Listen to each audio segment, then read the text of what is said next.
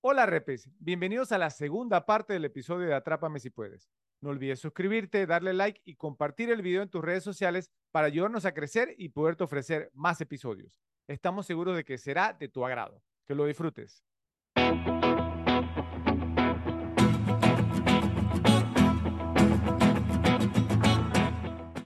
Vamos ahora con las mejores escenas. A ver, Ralfi, empezamos contigo. O sea, esta película está plagada, entonces, pero, Sí. pero vamos a, a poner tres, ¿ok? Vamos a arrancar con tres. Las la primera, eh, la introducción de Frank Jr., ¿ok? Toda la escena donde Frank Sr. está recibiendo el premio, me parece que la actuación de Martin Sheen ahí fue increíble. De Martin Sheen. Eh, perdón, de Christopher Christopher Walken. Walken. Christopher Walken, ¿ok? Eh, vamos con, obviamente, la escena donde um, Frank Jr. se encuentra por primera vez con su captor. Es- y pretende ser del servicio secreto. Esa escena es increíble. Yo la nomino como la mejor escena. Sí, sí, fácilmente. O sea, fácilmente se lleva la mejor escena. Y vamos a poner como otra escena, entonces, cuando él le confiesa toda la verdad a Brenda. A mí me gusta y sobre todo por lo que yo les decía, cuando el dinero le deja de importar y empieza a sacar plata para meter ropa.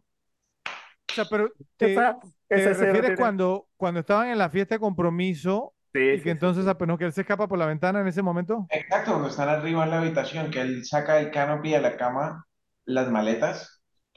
Y esa escena tiene una parte brutal y que, Brenda, no soy piloto, no soy aviador, no soy abogado, no soy previdenciano. Y después de todo, que, no eres previdenciano, o sea, lo que más le molestó de todo. No, no, ¿y saben cuál? Y Buenísimo. a meter otra. Cuando le va a pedir la mano al papá de Brenda. Sí, esa es muy Sí. buena. Cuando, cuando le dice, Se des- cuando se desnuda, ¿no? Se desnuda. I'm not, I'm not a doc, I'm not a pilot, I'm not a doctor, I'm not a, a lawyer, I'm nothing, I'm just a boy. Uf. Brutal. Y, y que se genera esa tensión de qué va a decir el papá porque se está confesando. Sí. Ralfi, me, me quedé esperando cuando mencionaste la, la, la, la, la de que le confiesa a Brenda, que mencionaras el toque de Spielberg con el que es con la que cierra la escena, es que es la parte del espejo, Joe. ¿Te acuerdas? ¿Sí? O sea, o sea que, que, que está Amy Adams, digamos, como con, con el dinero en las manos, con los billetes. Ajá, que está, pero ahí- entra, entra Han Ratty y se abre. Sí, o sea, son toques como esos. Simplemente, o sea, o sea, no, no es necesario hacerlo, pero es genial hacerlo. Sí. ¿no? E- e- Ese momento para cerrar, digamos, esa escena. No, no, es, tremendo, tremendo. Ok. Que, ah, vamos ahora contigo, Joe, a ver. Ok, pues como, como, como dije, pues nomino la que dijo Ralphie como la mejor escena, pues la escena entre, entre el primer encuentro, pues entre, entre, Frankie Carr. entre Frank y Carl, pues es que toda desde, desde el comienzo, prácticamente desde que, el- desde que Carl llega y, y va subiendo y, y se encuentra, y, ahí, esa parte es toda brutal y, y este le enseña ¿no? al señor que iba bajando las escaleras, que lo estaba metiendo en el carro, es que es genial, donde hablan de Barry Allen, todo ese tema. Eh, pero quiero comenzar con la escena, y lo mencioné antes, pues cuando hablamos de los actos, la primera escena de la película, que es cuando salen en el programa, donde te explican todo lo que es el personaje. Te dicen, este, este personaje hizo esto, esto, esto, esto y esto, y ya con eso ya tú quedas enganchado. O sea, es que ya con eso, te están diciendo, ¿no? El, el, el, el- la hoja de vida de él, y tú dices, wow, o sea, vo- voy a ver cómo llegó a todo esto. O sea, esa, esa, esa, esa parte pues, del juego, de la primera escena, me encanta. La escena cuando Frank eh, hace del profesor sustituto. Esa es brutal, que viene Doc caminando con el saco y le tuman lo, y lo empujan, perdón. Y después entonces eh, dice todo lo que dijo Fred. Yo soy el señor Abagnale, no Abagnale, no, esa, esa parte es brutal. Entonces agarra al tipo que le pegó y lo ridiculiza, lo levanta, ponte le da aquí delante de todo el mundo y todo el mundo se comienza a reír, no, esa parte es brutal. O sea, y, y mira, mira esa escena, el cambio de ritmo que tiene él como personaje, porque tú ves cómo se transforma, Se está transforma. asustado y, y, y toma esa decisión en un minuto, porque no era algo que él tenía premeditado.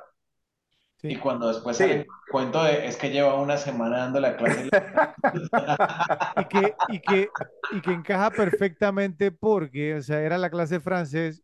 ¿Y de dónde era la mamá de Frank? La mamá era francesa, obviamente. él tenía que hablar francés. Sí. Así es. Eh, otra que tengo es la parte cuando están, cuando él llega a la casa, ¿no, Frank? Y los papás están firmando el divorcio, que le dicen firma donde con el que te quieres quedar. O sea, esa parte es bien poderosa porque, porque pienso que otra persona pudo haber hecho esto. Eh, pone eso, entonces de repente abren la puerta de un cuarto y el cuarto está vacío y eh, corta y él está en otro lado, pero la parte que ponen de él huyendo, esa parte dice mucho porque o fue su primera huida, o sea, esa fue su, ese fue su primer escape. Y esa parte, o sea, dice mucho, mucho porque es el principio de todo lo que viene del- del- con él después. O sea, esa, esa, esa escena me parece súper potente, ¿no? Su decepción y cómo él huye de, de, pues, de su casa. O sea, esa, esa escena me encanta. Eh, mira, mira el, el detalle ese que tú acabas de, de dar, yo, y es que eh, eso es lo que te confirma que Spielberg sabe contar historias, Exacto. ¿sí? Porque eso que tú dijiste, vamos a demostrarlo a él. Es simbólico, es muy simbólico. Sí, total, o sea, y, y- y es, y es importante, y como dices tú, otro director no, no se hubiera tomado entonces el trabajo de mostrar eso, ¿sí? Pero es sumamente importante en la historia. Otro hubiera puesto que hubiera sido también dramático, ¿no? O sea, el cuarto con una ventana abierta, con la cortina echando, ¿no? Viento, no le pone ese mismo. drama, corta y se va a él en el hotel, pero No no, es- es lo mismo. No es, no es no lo es lo mismo. mismo porque en esa escena tú ves la ansiedad de él, ¿sí? O sea, cuando, cuando está corriendo, se nota Exacto. la ansiedad. Brutal. Eh, tengo algunas más, pero no voy a decir más para entonces no robarle todo el, el, movie ahí a Fred. Así que te la paso. Ok, bueno. Eh, pues yo traigo las siguientes, ¿no? Más o menos una, una que, que ya mencionaron ustedes. Pues cuando Frank se hace pasar por el profesor sustituto, no solamente cómo lo hace, sino luego entonces el cierre de la escena también, ¿cierto? Como Con la otra maestra sustituta. sí, e- También. es que, es que, o sea, o sea, hay, hay unas cositas ahí, o sea, que mientras está dando la escena, ¿cierto? Y, de, y después de, de la escena, entonces, o sea, pues que, que él está ahí sen- sentado esperando afuera y que los padres están hablando de momento con, con- con el director, entonces el director les cuenta, entonces llega una muchacha, digamos, entonces pues como a, a decir que tengo una nota de mi madre y él le dice, dobla la nota, Dobla. dobla la nota, dice, ah, eh, o sea, esos de, detallitos y después sale, digamos, entonces la mamá y el papá y entonces Frank, Frank padre lo mira y le da como, como una, una sonrisa como de aprobación. De aprobación. Sí, como, como decir, ¿no? O La sea, botaste, la botaste. sí, son detalles, son detalles, o sea, y eh, eh, eso es lo que, o sea, ay, ¿cómo, cómo explico uno? Eso eso es lo que hace que uno, o sea, disfruta una película, ¿sí? Porque, o sea, realmente, o sea, te, te muestran que hay seres humanos, o sea, te están hablando de una historia humana, ¿sí? Es bueno, esa escena muy fantástica es por eso. Dos, eh, la secuencia, toda la secuencia en que Frank se convierte en piloto de Pan Am, desde que va la tripulación bajar del taxi hasta que se sube por primera vez a un avión. Yo sé que no es una escena, ¿cierto? Pero es Sí. todo eso, o sea, no sé, o sea, creo que es como el, el, el, el- me- el mejor tramo de la película, ¿cierto? No por decir la, la mejor escena, porque obviamente Es como un montaje, ¿no? Sí, exacto. o Montaje sea, largo. Sí, sí, to- todo lo que pasa que incluye, yo lo que tú dijiste, lo del sastre y todo lo, lo demás, ¿sí? Ujú. O sea, to- todo como él lo hace, toda esa secuencia es, es, es brillante, es genial, o sea, es, es la razón por la cual a uno le gustan las películas, ¿sí? En- y yo uh, voy a expandir un poquito más en cuanto a eso, un poco más adelante en otra categoría. Eh, eh, obviamente, yo también estoy nominando a la escena en la que Frank engaña a Carl haciéndose pasar por un agente de servicio secreto. Por Cuando Barry casi Allen. lo, cuando casi lo atrapa en la habitación del, del, del, del hotel, el, el tema del detalle cuando le da la cartera, cuando le da la billetera, sí, o sea, como tú dijiste yo, o sea, el, el tema de pensar tan rápido por, porque cuando Carl entra, él está en el baño, entonces en vez de estarse literalmente orinando de que, oye, me atraparon, sale Fresco. totalmente confiado, sí, o sea, totalmente confiado y diciendo, tranquilo, relaja, relájate, bro, ya- llegaste tarde. Yo hubiera ¿Cómo que salido de ahí como, yo hubiera salido de ahí como si hubiera metido en una piscina. Sí, sí, exacto. O sea, ¿cómo, cómo que, cómo que llegué tarde? No, ¿tú, tú crees que ustedes son los únicos que lo, que lo están persiguiendo? No, o sea, este tipo ha hecho esto, esto, esto. No, no, Fred, es la y, manera. No, creo que lo que empieza haciendo él es, es que le empieza, le empieza a enumerar todas las cosas que tiene ahí.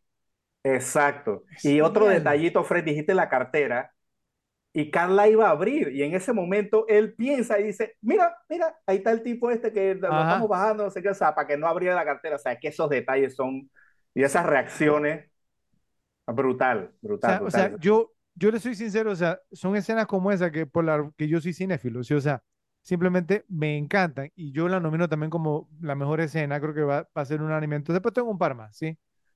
Eh, la escena con la modelo escort o acompañante, ¿cierto? Y, con- y cómo la estafa también. Pues especialmente porque es ella la que inicialmente busca engatusarlo, ¿cierto? Porque pues ella lo había visto en, en el, en el carro, en el auto, ¿cierto? El Aston Claro. Martin. Y entonces pues ella lo busca, ¿cierto? Ahora im- imagínense, pues no, en, mil, en 1900, no sé, 66 o no sé en qué año fue exactamente el encuentro, más o menos en esa época, mil dólares, ¿cierto? Por una noche, sea, mil dólares según la inflación hoy por hoy, ¿cuánto le estaba Uf, cobrando? ¿Sí me va a entender? Y entonces, pues bueno, ¿no? Y cómo él lo manejamos también súper bien. Él iba a ser engatusado y él terminó engatusando, Así ¿cierto? es. Entonces, es brillante esa escena. Me encanta mucho. ¿Cuá- ¿Cuánto era Ralphie? Mira, eh, con el ajuste de inflación es un 800.28% más, lo cual lo dejaría en 9.285.19. Redondimos a Imagínate, diez mil. 10 mil dólares por una noche. O sea, se, ok, que era modelo, que no sé qué, que había aparecido, pero por el amor de Dios. Sí, Sí, pero tienes bueno, que ser Heidi Klum para pagarte exactamente, noche. sí, ok. Bueno, eh, Ah, eh, o sea que básicamente, mírenlo de esta forma. Ella terminó pagándole a él 3.714 dólares por Exactamente, exactamente. Bueno, bueno, la, la, la que tú no habías mencionado inicialmente, pero después la metiste en expansión, Ralphie, la escena Ajá, cuando él le pide la mano, digamos, entonces, pues no, de, o sea, no, de, de la hija Roger a- al personaje de Martin Sheen, es que, o sea, es, es genial porque, o sea, por, pero es genial porque, o sea, si llegan directamente a esa escena, no funciona tan bien, pero como Spielberg es Spielberg, entonces él te muestra, si me voy a entender, o sea, los pequeños momentos que necesita mostrarte.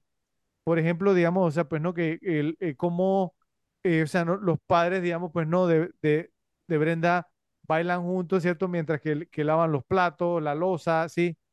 Y, y se le, y él muestra a Frank, digamos, pues no, que él dice, oye, mi vida era así, ¿sí? Entonces, o sea, co- como, él dice, sabes que estas son personas grandiosas, me voy a abrir, ¿cierto? O sea, voy, digamos, entonces a ser sincero y trata de serlo, pero, pero o sea, es, es tan confiable, ¿cierto? Genera tanta confianza que ni siquiera aun cuando trata de decir la, la verdad, se la quieren aceptar. Sí. Entonces está demasiado bien hecha. Y mi última escena es cuando Frank escoge a las azafatas en la universidad, ¿no? O sea, eh, o sea, esto- entonces es que la- como las entrevistas, ¿cierto? Después la secuencia en que las elige, más o menos como el, el- ¿se acuerda de este el game show de The Price is Right? Ajá. no, y Joanna, come on down. Todo, todo el montaje fue buenísimo, buenísimo, buenísimo. Y la entrada al aeropuerto, no, o sea, todo genial. O sea, esa, esa escena es genial también, o sea, pero obviamente, pues no, también co- coincido, mi nominada, obviamente, vamos, es el, el encuentro, vamos, en- en- el primer encuentro, ¿no? Entre, entre Frank y Carl. No sé si tienen ustedes algo más.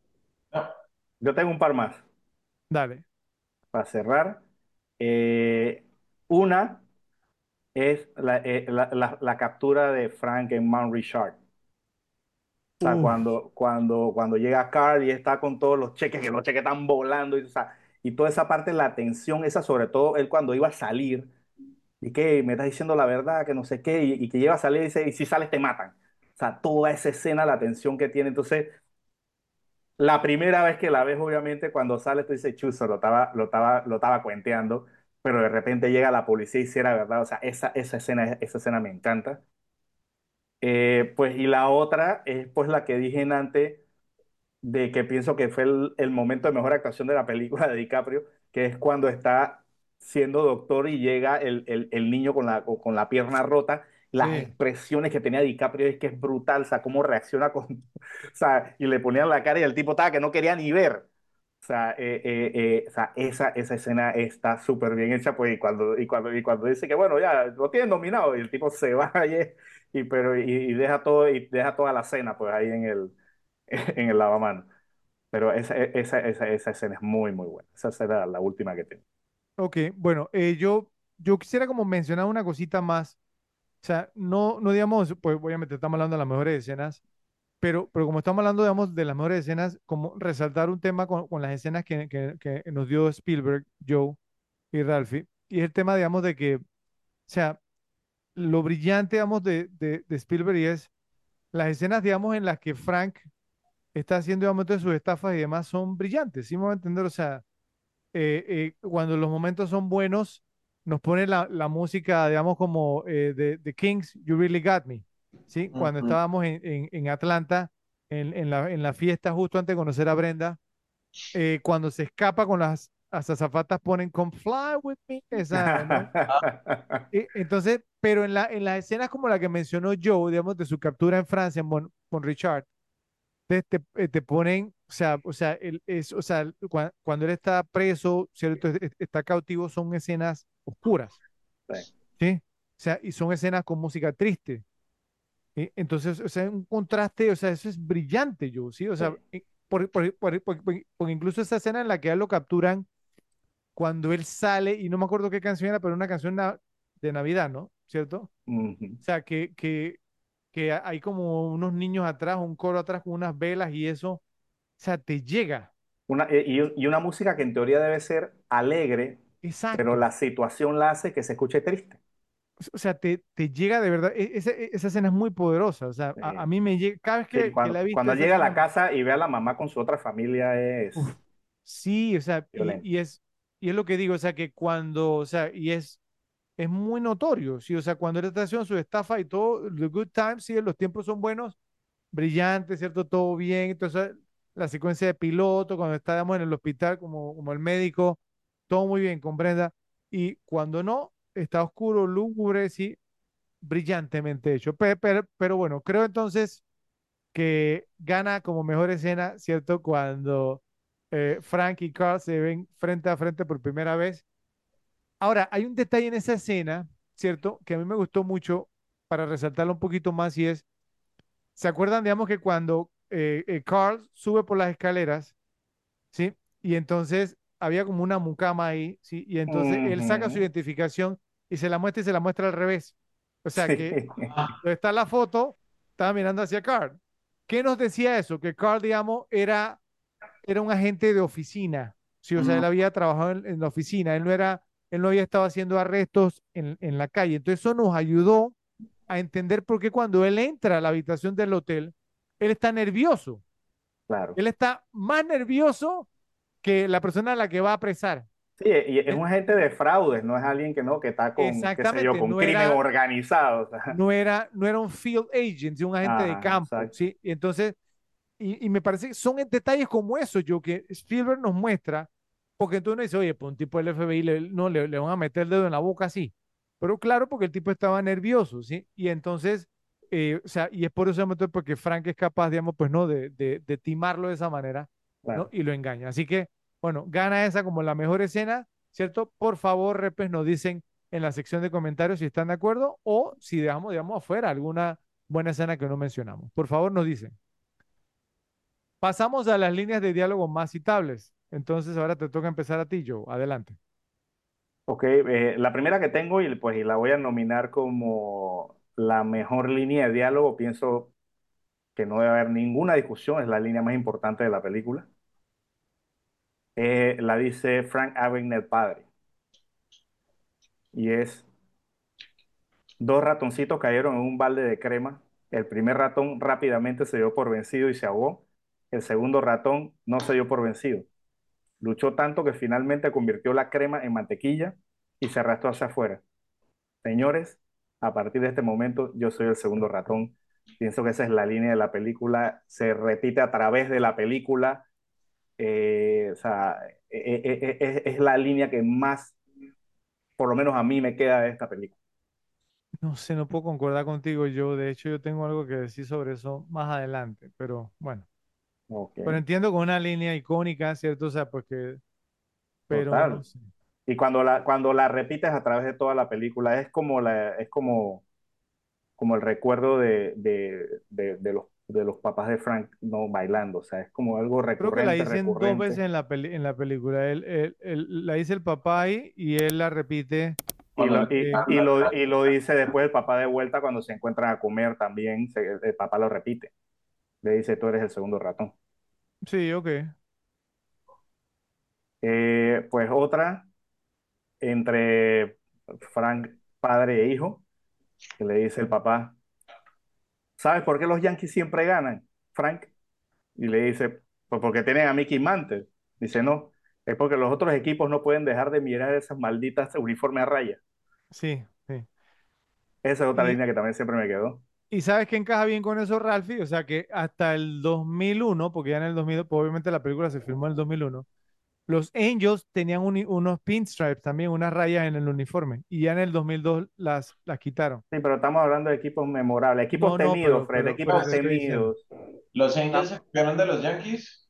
No, no, o sea, los Angels te- eh, tenían pinstripe. Entonces, ah, O entonces sea, lo, lo digo porque también aplicaba con los Angels, la línea, con los eh, no, no, no puedo aplicar con los Angels porque la línea dice, ¿sabes? Porque los Yankees siempre ganan.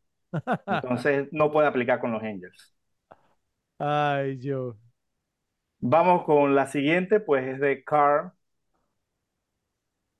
Y, y, y es pues cuando está con, con, con- no, con los policías en el carro, que dice, bueno, ¿te gustaría irme a contar un chiste? Y dice, sí, sí, sí, nos encantaría escuchar un chiste tuyo. Y dice Carr, toc, toc, ¿quién es? Váyanse a la M. Esa es buenísima. Pero es que el abrimos el delivery, episodio con esa, el, de, el delivery, el delivery que da Tom Hanks ahí es buenísimo. Tengo un par más de líneas ahí, pero, pero, pero pasen. A ver. Entonces, bueno, de las que traía yo, bueno, yo traía, yo traía algunas, pero mira, a mí me gusta mucho.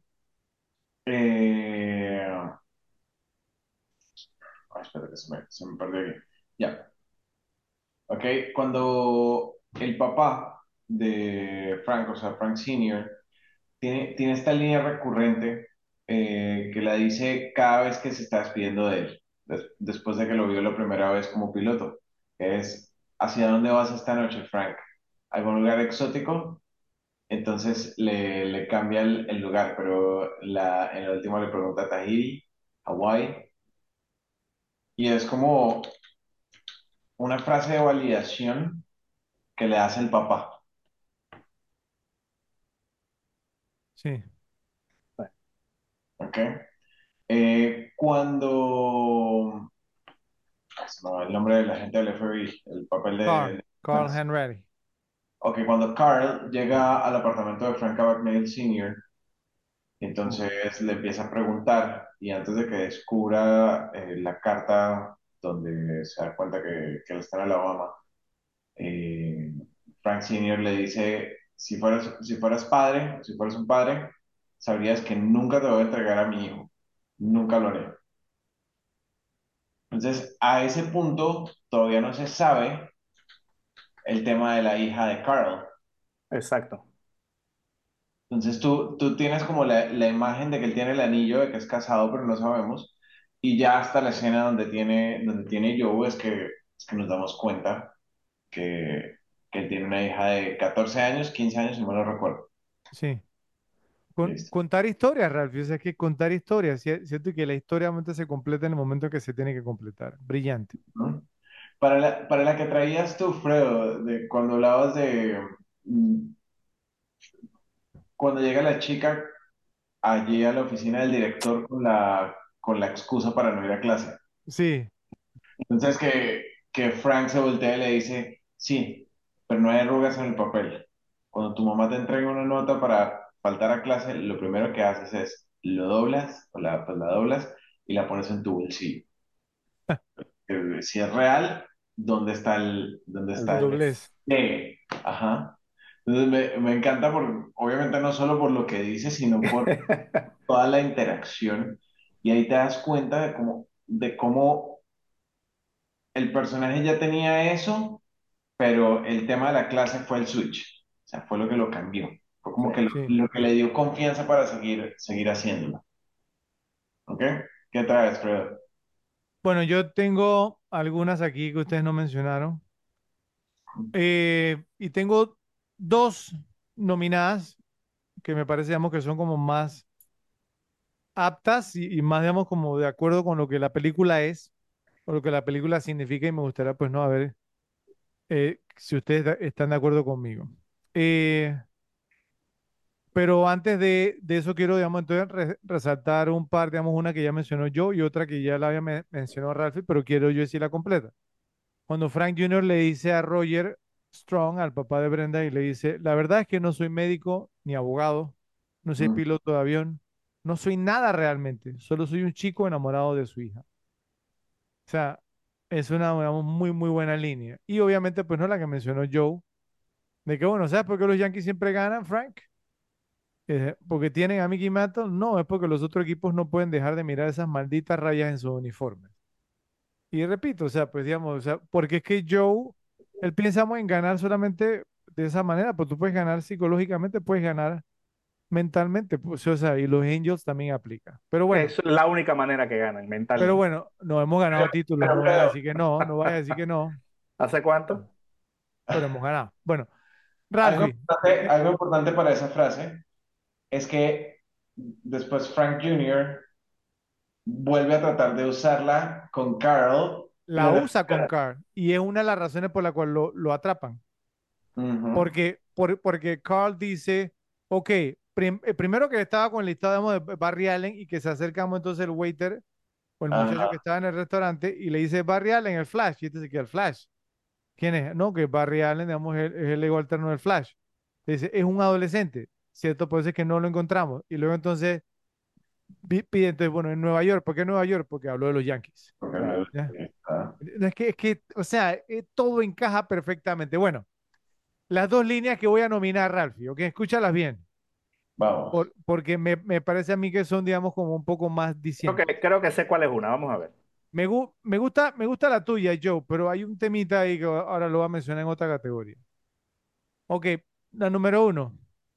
A veces es más fácil vivir la mentira. Ah, si hay Ujú.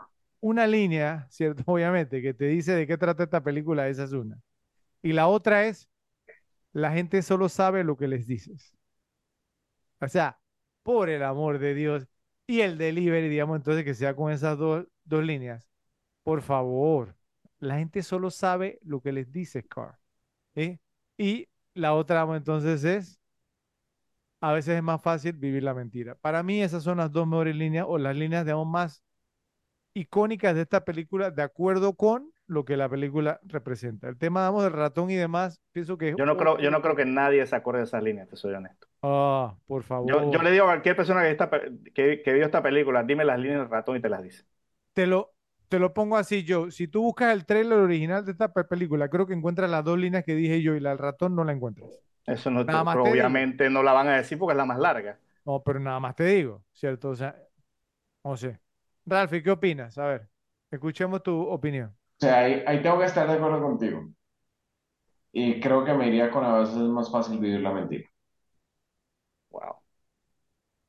Sí, es que, es que es de lo que trata la película, ¿sí? O sea, lo del ratón está bien y todo, ¿cierto? Pero, pero es más sobre el, sobre el papá de Frank, ¿sí me voy a entender? O sea, porque él lo dice, yo soy, a partir de este momento yo soy ese segundo ra- el ratón, pero es que él no es el protagonista de la película, yo.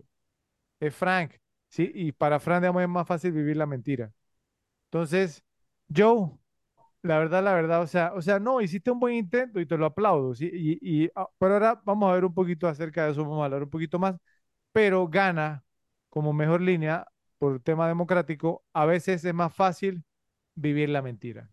Entonces, por favor, Repe, nos dicen en la sección de comentarios si están de acuerdo con nosotros o si apoyan, digamos, entonces la moción de Joe. Estaremos pendientes.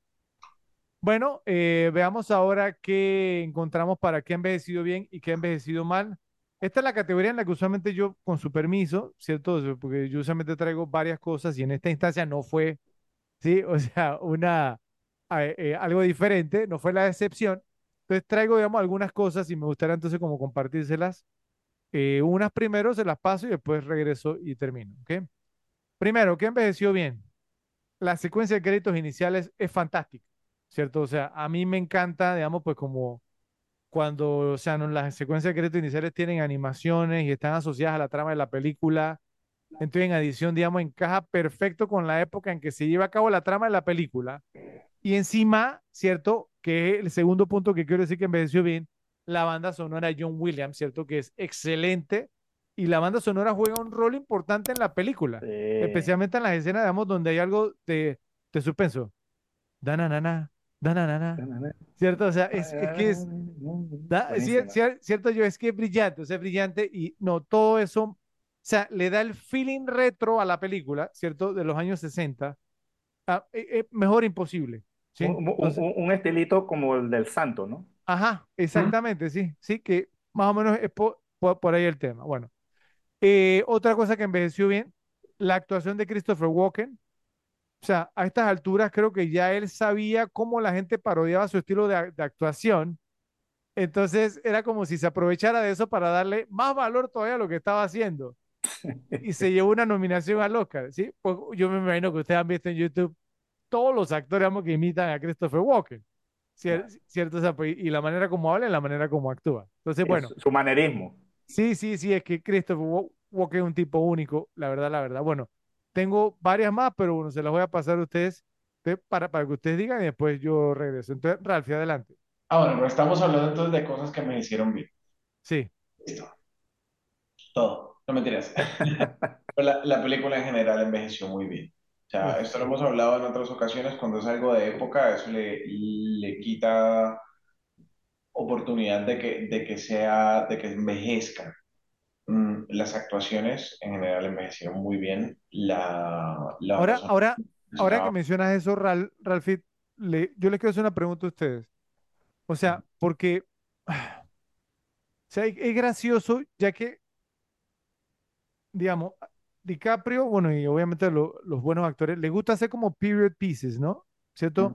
Me imagino que será divertido pa- para un actor disfrazarse, ¿sí? vestirse y usar, digamos, entonces, eh, no sé, conducir autos de la época, ¿cierto? Y, y todas estas cosas. Pero, pero a la vez, ¿no creen ustedes, digamos, o sea, pues no, que también es como que, o sea, lo que están haciendo la película están, digamos, como, como tomando las cosas o viendo las cosas a un pu- punto de vista seguro, porque, o sea, hacer una pe- pe- película con una trama en la actualidad, un poquito más arriesgado, digamos, Y en que- este y- momento, ¿sí? Con el clima sociopolítico que hay en el mundo. Tú haces una pe- película de cómo es ahora, que creo que la, la última de DiCaprio, yo no, no sé si la han visto ustedes, pero tiene que, ¿cuál fue la, última que él hizo que yo vi? Don't Look, Don't Look Up, más, Ajá, la del, la del cometa, sí, asteroide. más bien recién. Miren, esa película no va a envejecer bien.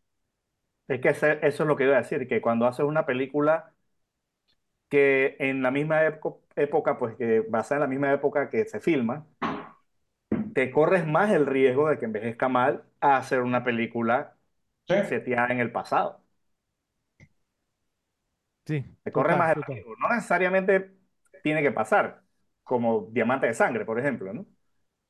Pero, pero te corres más el riesgo de, de por el momento, ¿no? Por el momento que estás, que envejezca mal en algún momento. Sí, sí, to- eh, totalmente, totalmente. Bueno, eh, pues, pues mire, Once Upon a Time in Hollywood, El Lobo de Wall Street, Ujú. esta, o sea, son, Departed, eh, no, Departed no, perdón, El eh, The, Aviador. The Re- The Revenant, El Aviador. o sea, son, o sea, son sus mejores pe- películas. Obviamente, obviamente ahí no entra Inception, ¿no? Pero Pero bueno, bueno, mira, The, The- The Departed es una que fue de- del momento actual y es una película que envejeció bien. Exactamente, sí. Pero y, mira Inception. Bueno, ¿Sabes? ver, ¿Sabes que ayuda mucho Extraordinariamente envejecido. ¿sabes que ayuda mucho a Departed a no envejecer bien? Que no es una película que, que depende mucho de efectos especiales. Porque eso es de las cosas que hacen que, que las películas envejezcan de mala manera. o- ¿y cuál es de las pe- películas que mencionamos, cuál es la que tiene más efectos especiales, Ralphie? ¿Tú disculpa? Obviamente Inception. Ah, ok. Muchas gracias, Ralphie. Una de las que mejor envejeció. La, la, la no, defensa descansa. La defensa descansa. Ok, entonces continuemos. Otra cosa que, que ha envejecido muy bien de esta película y que envejece bien en cualquier película es las filmadas, o sea, que graban on location, que no están usando pantallas verdes. Y un dato muy interesante, me imagino que tú lo traes, ¿no? Exactamente. No, no pisemos la categoría.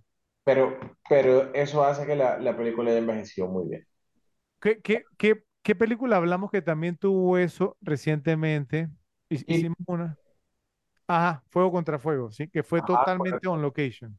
Exacto, por el tiroteo fue que, Sí, que hablamos full de eso. no, toda la película fue on location, sí, tremendo.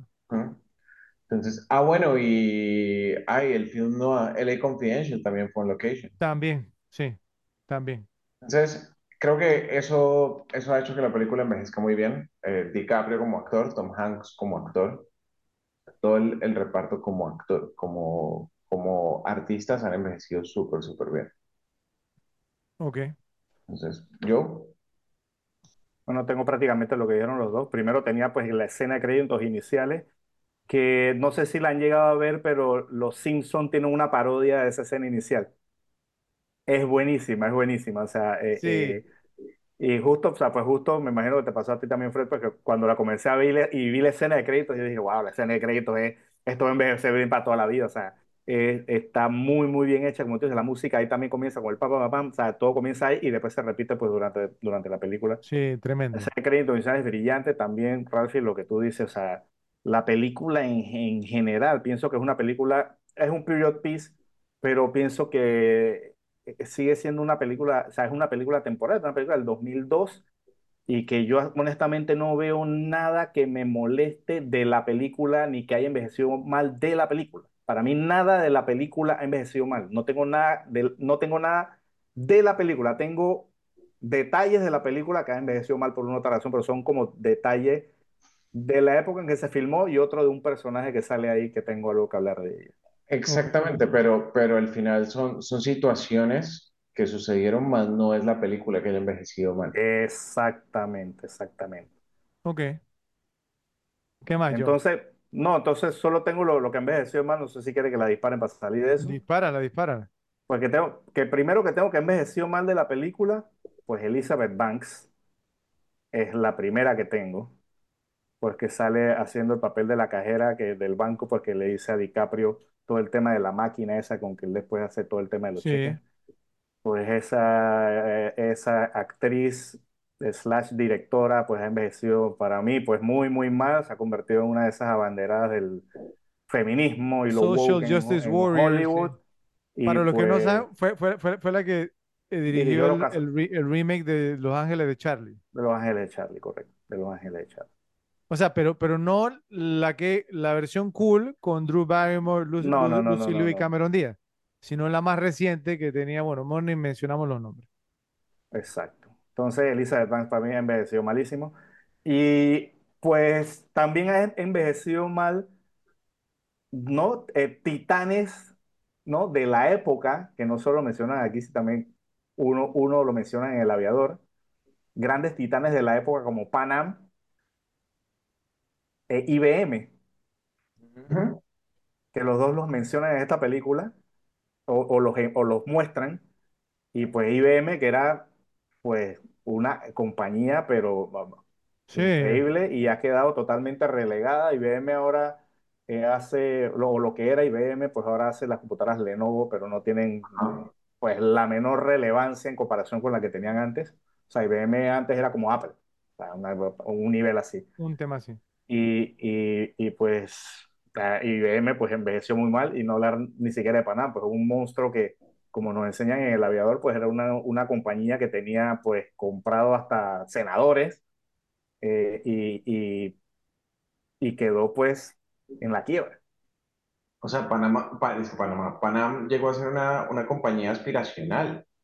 El tema, el tema del glamour que estaba detrás de ser piloto, de exacto, ser, exacto. De ser azafata, era, o sea, la gente aspiraba a, Bueno, a y, y, y, y la única cosa que tengo así, ¿sabes? Que, que pienso que si se hiciera en esta época, no sé si lo pusieran, es el tema de cuando fue la entrevista de las azafatas Eh, yo creo que en esta época, con lo, con, como está ¿no? el ambiente ahora mismo, creo que no hubieran puesto a una chica diciendo, no, media cabecita hueca, que hubiera dicho que iban a volar 10.000 kilómetros por hora a 100 metros de altura.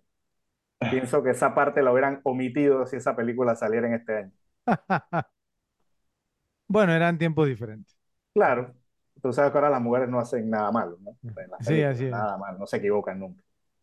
¿Qué más yo? Así, así que eso era lo último que tenía. Ok, bueno, yo disparo el resto que tengo, ¿vale? Ok, Ralphie casi me pisoteó, bueno, sí alcanzó a pisotearme una de las cosas que, que envejecieron bien, en mi opinión, ¿cierto? Y fue la manera como la película presenta a los pilotos y las azafatas como personas glamorosas que eran admiradas por la población en esos tiempos, ¿sí? Otra pe- película que también lo hace bien, Joe es Almost Famous. También lo hace, ¿sí? Y lo hace muy, muy bien. Entonces, de verdad, o sea, a mí me, me parece que se captura la esencia de cómo eran las cosas en ese momento y cómo ha cambiado en la actualidad, al punto que es casi lo opuesto, ¿cierto? Yo pi- pienso que creo que mientras más información tenemos de algo o alguien, menos lo apreciamos. Bueno. Como un ejemplo, pues, ¿no? Como los actores y su punto de vista político, ¿sí? ¿cierto? O sea, que creo que es una de las cosas, digamos, pues también con DiCaprio, que, o sea, pues de, de DiCaprio tú sabes muy poco, ¿sí? O sea, él, digamos, no es una persona muy pública y creo que eso ayudamos su aura. Creo que el único así como escalabro que lo vi fue que se tomó una foto con, ¿cómo se llama la, la chica sueca esta? Va, con Activista. Lo que pasa es que. Yo, yo, mira, yo sigo a DiCaprio en Twitter y jamás pone nada de nada, salvo que no sea Exacto. de conservación de bosques, no sé qué. Entonces anda en medio esa ondita Sí, de... pero, pero sí se tomó, se tomó una foto con Gre- Ecológica. Greta, con Greta Thunberg. Sí, Fue, con fue- Greta. fue- fue el único así como que, que lo vi. Pero, pero aparte de eso, bien. Y eh, hasta incluso, o sea, bueno, el, el tema con los pilotos, ustedes lo saben, ¿cierto? O sea, eh, o sea, no digamos que hay pilotos, bueno, Ralphie, ¿no? En, en, en, en, tu tierra, ¿cierto? Que los pilotos de, de Avianca que hicieron una huelga, entonces la gente, o sea, no enseguida se vuelca. ¿Por qué? Porque se enteraron los, de los salarios. Y dicen, bueno, es que tú ganas eso y todavía te estás quejando y que no sé qué, ¿sí- ¿cierto? Entonces, eh, por eso digo que mientras más la gente sabe y conoce, menos, menos, o sea, apoyan. O, o Joe, el, el, el tema de la NBA, los jugadores eh, de básquetbol, que tú has visto, digamos, todo digamos, entonces, el, el hate que les ha caído con el, con el, con el tema del load management, ¿cierto? Que descansan y que no sé qué, y le dicen, brother, tú, la temporada dura seis meses, tienes seis meses del año para hacer lo que te dé la gana, nada más juega 82 partidos, sus 82 juegos en la temporada, y tienes que descansar. Y No, te como- pagan como- 40 como- millones de dólares al año. Como, claro, como muy bien dijo Charles Barkley, o sea, yo no puedo creer que a ti te paguen 40 millones y no puedas jugar basquetbol cuatro veces a la semana. Sí, o sea, entonces, o sea, co- como que mientras más información tú tienes, o sea, ya no idolatras a la gente como antes. Yo pienso que esta pel- película en parte, digamos, o sea, pues eh, captura bien, digamos, entonces eso.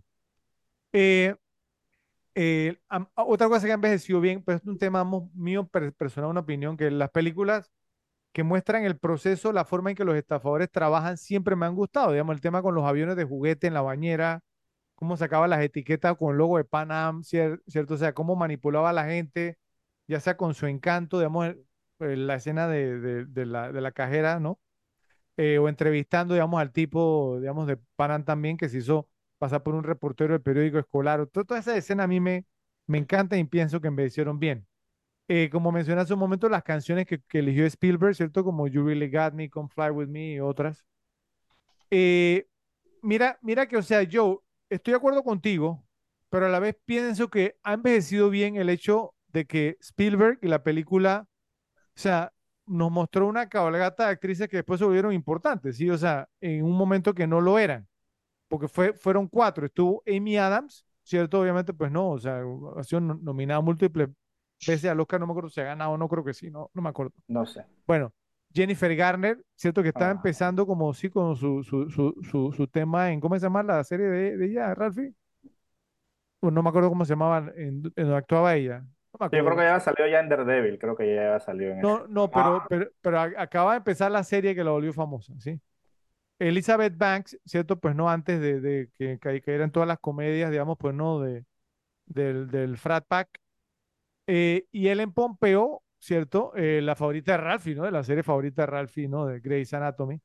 Ah, Ajá. Entonces, o sea, pues no. Muy eh, linda estaba en esta película. Yo, sí, sí, yo, encantadora, sí, o sea, yo, yo pienso que esa, o sea, eh, eh, eso envejeció bien. Es más, de las cuatro, Amy Adams es la que menos, ¿cierto? En esta película, ¿sí? Ok, Eh, eh, la serie se llamaba Alias o Alias. Alias, Alias, Alias, ajá, sí. sí. Bien. O- eh, otra cosa que ha envejecido bien, a, a mí me gusta, le va a ser un poquito raro, ¿no? Pero bueno. Películas con tramas en épocas de antaño con madres que son un poquito flusy, ¿cierto? Lo que mencioné yo, como sueltas sexualmente, ¿sí? O sea, no sé, es, como interesante porque hay otra que es Forrest Gump, ¿cierto? Que la mamá, sí, sí. la mamá de Forrest que también era medio sueltita, pero ella lo hacía por Forrest. En esta Claro. sí no había excusa, ¿cierto? Pero bueno, de todas maneras es interesante porque usted sabe, ¿no? El detalle, digamos, de que llega Frank y entonces está en el cuarto pero salen vestidos, ¿sí? Me va a entender, y entonces la mamá un poco despeinada. eh, Sí, esos detalles, porque más o menos se imagina uno que las cosas eran así, ¿no, yo? Y el detalle del pin en el sofá. Exacto. que ahí pasó tipo algo. Sí. Bueno, obviamente el Aston Martin, ¿cierto? El traje James Bond y los lentes oscuros que usa Frank cuando ve a Brenda en el aeropuerto de Miami, todos clasicazos, ¿cierto? Me quedo con cualquiera, obviamente, el Aston Martin. Que Aston Martin. parece un carro que Mejor vale que cualquiera. que vale millones de dólares, ¿cierto? Bueno, ¿qué ha envejecido mal? Joe, bueno, el discurso de los ratones, brother. O sea, la verdad, la verdad, eso no ha envejecido bien. O sea, ¿de qué estamos, de qué estamos hablando? Que el ratoncito y que no sé qué, que, que- que la crema en queso, o sea, e- eso no convence a nadie, brother, en serio. O sea, tú te vas a parar y, va- y vas a recibir un premio y luego, o sea, y, y- te dicen que, de, que, que, o sea, pues que de- des la oración en la cena y eso no envejeció bien. Yo, o sea, seamos sinceros, yo, o sea, hablando en serio, o sea, eso es, eso no envejeció bien, o sea, eso no tiene sentido, o sea, la verdad no tiene sentido en la película, honestamente, ¿sí? Como que no tiene sentido. O sea, No está hablando sentido, de o sea, que que no, está, no eh, eh, está hablando de que es alguien que no renuncia, que persevera y que Sí, consigue su sí, pero que objetivo historia por, por ser, por ser nada, bro. perseverante. Pero es que hubiera una, una mejor historia, no sé, en mi opinión no envejeció. El problema es que el ratón no puede trepar en la mantequilla tampoco. Por eso, no tiene sentido, pero bueno, ahí va. Eh, bueno, otra cosa que no envejeció bien, ustedes me van a disculpar, ¿cierto? A mí me gusta mucho este actor también, pero ese acento de Tom Hanks, yo no lo entiendo, ¿cierto? O sea, ¿por qué diablo eligió hacer ese acento en inglés? Acento como bostoniano, no sé, pero, pero primero que todo que era un personaje que ni siquiera era real, era basado como en una combinación de personajes. Cierto. Entonces, ¿por qué Tom Hanks optó por hacer ese acento? Y e- era como hasta irritante de que así so- sonaba un poquito raro, si me entender. Y no sé, no me, no me gustó, o sea, no me gustó, el- digamos, como el acento, la actuación de Hanks, más o menos, pero el acento no me gustó. Pienso que no envejeció bien. Y por eso fue, fue que dije que DiCaprio tuvo que cargar la película, ¿sí? Y la cargó él. Porque Hanks no fue el mejor momento de Hanks, la verdad, la verdad. Eh, el, no sé ustedes qué, qué opinan de esto, el hecho, digamos, de que Brenda, precisamente cuando están viendo la televisión, ¿cierto? Entonces se sientan en las piernas del papá, ¿cierto? Cuando están cantando y eso. Esa parte también uh, se ve un poquito creepy, ¿cierto? Y por hoy, no, eh, no sé, pues ¿cierto? O sea, como la, la estás viendo un poco incómodo, ¿no? No, no sé, ¿estás estás de acuerdo un poquito, un poquito? Sí, en O sea, esta época a lo mejor, pero en esa época, en quién esa sabe época si- sí, pero, o sea, no envejeció bien. sí, claro. Li- literalmente no envejeció bien. Hoy por hoy, bueno, no sé. Y otra cosa, bueno, pues que otro tema, o sea, podemos pagar con cheques personales, ya me decía muy mal. Eh, no sé, digamos, pues si usted alguna vez tuvieron la oportunidad de pagar con cheque, yo nunca he pagado nada con cheque en mi vida, Nunca. pero obviamente eso no envejeció para nada bien. ¿Traen algo más ustedes? No. No. Bueno, Repes, eh, muy interesante esta categoría, entonces por favor, nos dicen en la sección de comentarios si piensan que se nos quedó algo o si están en desacuerdo con alguna de las cosas que dijimos. Hora de compartir lo que encontraron para qué tal este otro casting. Entonces, usualmente tú empiezas en esta categoría. Yo, adelante. Eh, encontré pocas cosas, encontré uno para director, uno para Frank, uno para Carl y dos que están ahí sin determinar qué papeles eran. Ok. A ver, Yo para director tengo dos, cinco. Cinco. Sí. yo también. Wow. Bueno, Sí. entonces yo voy a decir el que yo tengo que es Gore Verbinski. Ajá. E- ese fue el que le, le puso la sonrisa en la cara a Ralph. Ey, ah, hay que ver cómo, cómo eran eh, integrado el terror a esa película, no mentira. Ya que no tiene género específico. Así Listo. que, de- de- ¿cuál, cuál otro tienes, Ralphie? Dale. Ok, Gore Verbinski lo tenía. Tenía a David Fincher también. Sí, Wow. que Sí, ¿cómo lo Es hubieras el único, es el único otro que me hubiera imaginado haciéndolo. pero con un estilo totalmente diferente. Sería Dark. ¿Se imaginan las partes bien dark de, de Frank Jr.? Creo que no hubiera, no hubiera tenido tanta comedia como este. Ujú. Hubiera sido interesante. Sí, sí, sí. No, no tengo ninguna queja por la película, pero No. realmente hubiera sido interesante. Sí, hubiera sido interesante, pero no, no, no, no, no, no lo cuadro con, la, con, el, con, con- con el- con este producto final. Ok. Dale. Tengo a Lasse Hallström. Sí. Y, y- y- y pausa, me imagino más a Gore Verbinski haciendo algo como esta que a David David Fincher. Fincher. A Fincher, ok. Y a, y a, a Lassie Hallström, ¿te lo imaginas? No, Yo tampoco. Ok. Tengo a Milos Forman. menos. Y Y a ver, tú, di tu favorito. Creo. Cameron Crowe. Cameron Crowe.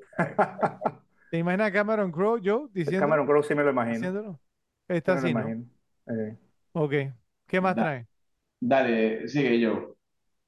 Bueno, para Frank tengo uno. Ajá. ¿Para ¿Tú, cuál? Rafi?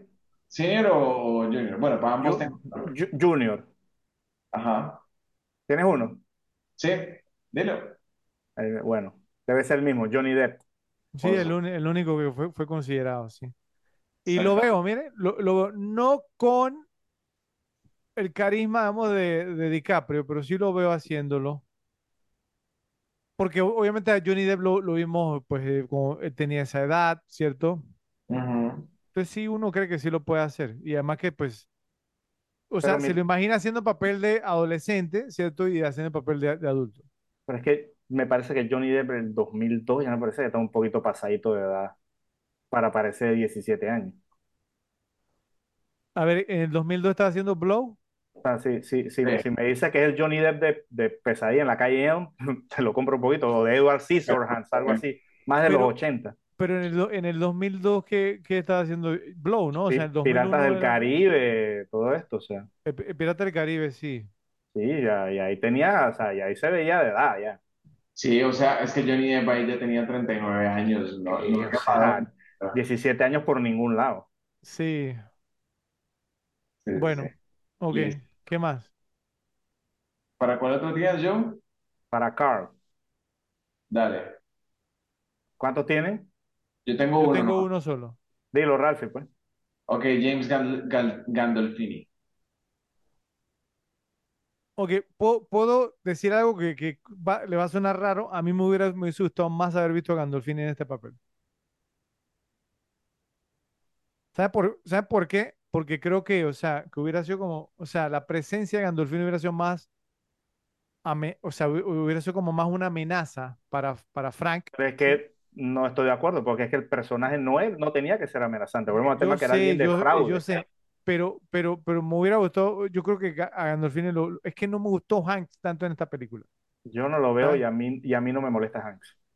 O sea, no me gustó tanto, la verdad no me gustó tanto. Cuando, cuando estábamos hablando de las actuaciones, yo les dije, me pareció muy bueno, la verdad. Me- a mí me parece que Tom está indicado para ese papel.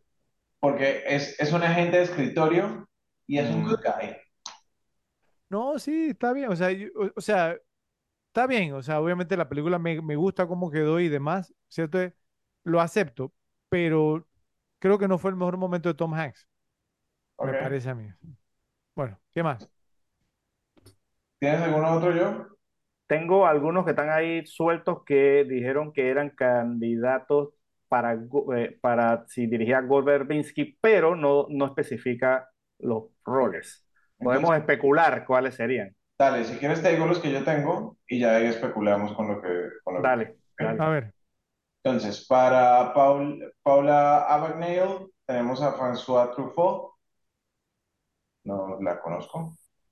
Es una actriz francesa porque querían que fuera una actriz francesa. Ok, y para Frank Senior tengo... François Truffaut era el director de los 400 golpes, el que Ah. salía en, el que salía en encuentros cercanos del tercer no, no, tipo. en- Ah, entonces ser que lo consideraron como director, no, no como el papel de la, el papel de la mamá de Frank. ok, entonces, sí. Déjame ver porque no me acuerdo en qué año murió Truffaut. Eh, ya te digo. Pero ya. Eh, en 84, ¿no? Debe ser sí, una, eh, una- no puede ser Truffaut. Sí, entonces algo estuvo mal. una actriz que tiene ese nombre. Debe Listo. Y para Frank Sr., a Ed Harris. Sí me hubiera gustado. Ahora, lo, lo hubiera visto, pero la verdad es que a mí me parece que Christopher Walken, Sí, o sea, o sea, o sea, es que tú lo ves y, y sí parece papá de, de DiCaprio. no, y aparte que el papel lo hace excelente, o sea. No, es que la votó totalmente, se, me- se merecía su, su nominación, la verdad, la verdad. ¿Qué más traen? Entonces ya suelta los tuyos, Joe, para que especulemos. Ok, uno de los que tenía era Ed Harris, eh, que me parecía sin papel. Eh, sospeché que hubiera podido ser el, el, el, el papá, pues, de, que fue, fue Frank Sr. Y lo hubiera visto como Carl también, ¿eh? Sí, por eso es que no me atreví cuando, cuando escribí aquí, te pensaba ponerlo para cuál pensaba, pero la verdad que estaba entre Carl y, y, y, y Frank, Frank Sr.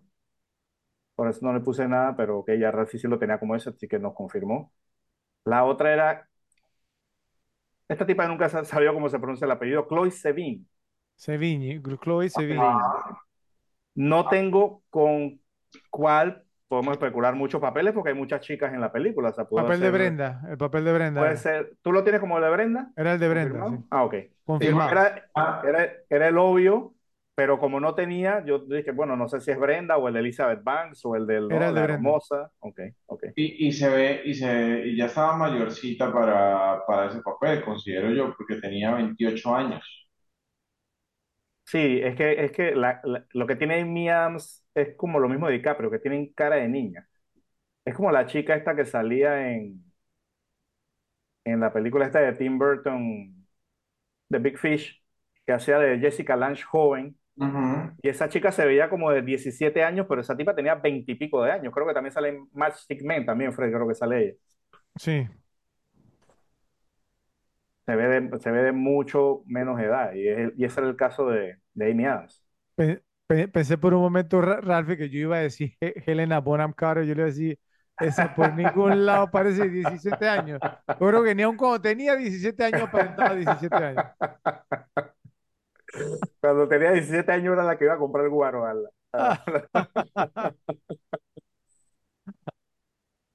¿Qué más yo? Yo no tengo a más nadie ya. Ralphie, yo tampoco tengo a, a, a- a más nadie. Bueno, hagamos el ejercicio rápidamente. Eh, que hacemos sie- siempre. Si tuviéramos que eh, hacer el casting en este momento, ¿cierto? Para el, o sea, el papá de Frank, Frank y Carl, no sé si quieren met- meter a la mamá de Frank también, no sé, ustedes me dirán. Pero esos tres personajes, hoy por hoy, ¿a quién meterían? Yo le voy a dar desde ya el perfecto pa- para Frank Jr., Andrew Garfield. Timothy Chalamet. Ok, la, la vieja confiable del podcast y sí. Pero, pero, pero esta vez sí, esta vez sí. Esta vez sí es en serio, ajá. Esta, esta vez sí, no veo a más nadie haciendo ese papel. Hoy por hoy. muy big, muy big. Sí. Ahora viene lo difícil, que sería el personaje de Carl y el personaje de, de Frank Sr., que tendríamos que buscar a un actor que más o menos pareciera ser el papá de Chalamet. ¿sí? A ver, Joe. Uf. Eh, alguien. Hmm. Ok, se los planteo así, ¿ok? ¿Qué tal si agarras al que, al que querías poner haciendo el papel de Frank en el 2002, que no se ganó el papel, y lo pones como el papel, el papá de Chalamet? Johnny. Depp. Sí, En el 2000, eh, ahora, Ahora, claro, sí. claro. como, como el papá de, como el papá de Frank. ¿Qué, qué tal, Ralphie? A Ralphie le gustó la idea. Sí, sí, sí, sí. ¿Sí? ¿Ok? la misma- que ustedes la misma cara mejor. parada. La compro, la compro. Sí. Ok, entonces eso nos A deja Leonardo DiCaprio, a Leonardo DiCaprio como Carl. perfecto, Ralphie. Perfecto. Perfecto. Llama a Spielberg y la hacemos. Llámalo. Llámalo. No, mentira. eh, este- esta, esta película ahora mismo está perfecta y no deberían Sí, volverla a hacer. pero si la fueran a hacer, ahí está el elenco. No busquen más, no busquen más. ¿Traen a alguien más o alguien más que le gustaría mencionar? ¿no? No, no. ¿No? Bueno, entonces, esa fue nuestra categoría de qué tal este otro casting. Por favor, nos dicen en la sección de comentarios qué les pareció. Entramos a, ¿cómo es que se llama ese actor? Entonces, eh, típico, ¿no? ¿Cierto? Como son películas de hace 20 años, 15 años, siempre hay varios, digamos, eh, varias opciones. Entonces, empecemos ahora contigo, Ralphie, adelante. A ver, yo tra- traigo un par. ¿Listo? A ver, De pronto, de pronto me van a seguir con que ustedes los conocen, pero yo no los conozco. ¿Ok? Entonces, el primero es Patrick Thomas O'Brien como Mr. Hendrix. Patrick quién era? Thomas O'Brien, Mr. Hendrix. ¿Quién, qué- qué- qué- quién era Mr. Hendrix? Ya te digo quién era Mr. Hendrix. A ver, Ok. porque no, no lo veo, Por nombre no me acuerdo.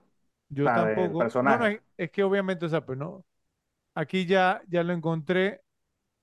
eh, no lo reconozco, ¿eh? Se parece un poco a David Hyde Pierce, pero no. Eh, De hecho, él, él actuó en The Curious Case of Benjamin Button. Era el Con doctor. razón. Con razón se acordó de una vez. claro, Ralphie. Actuó, pues espérense que lo tenía por acá en Monk.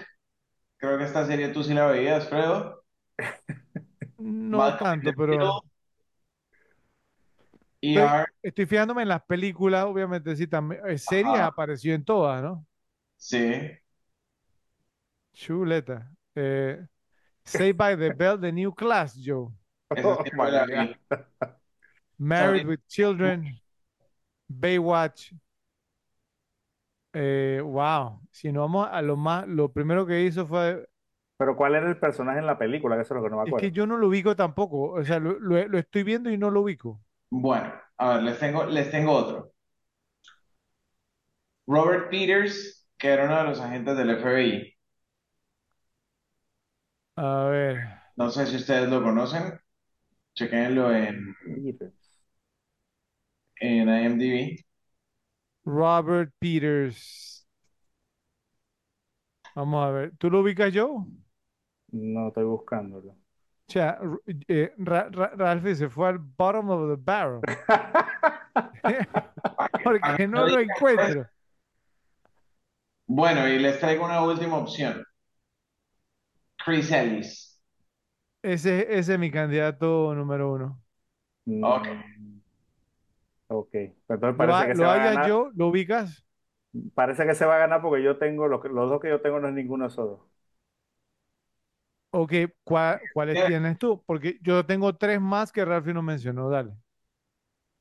Ok, el primero que tengo es Frank John Hughes, que hace de Tom Fox, que es uno de los dos, El más joven, sí.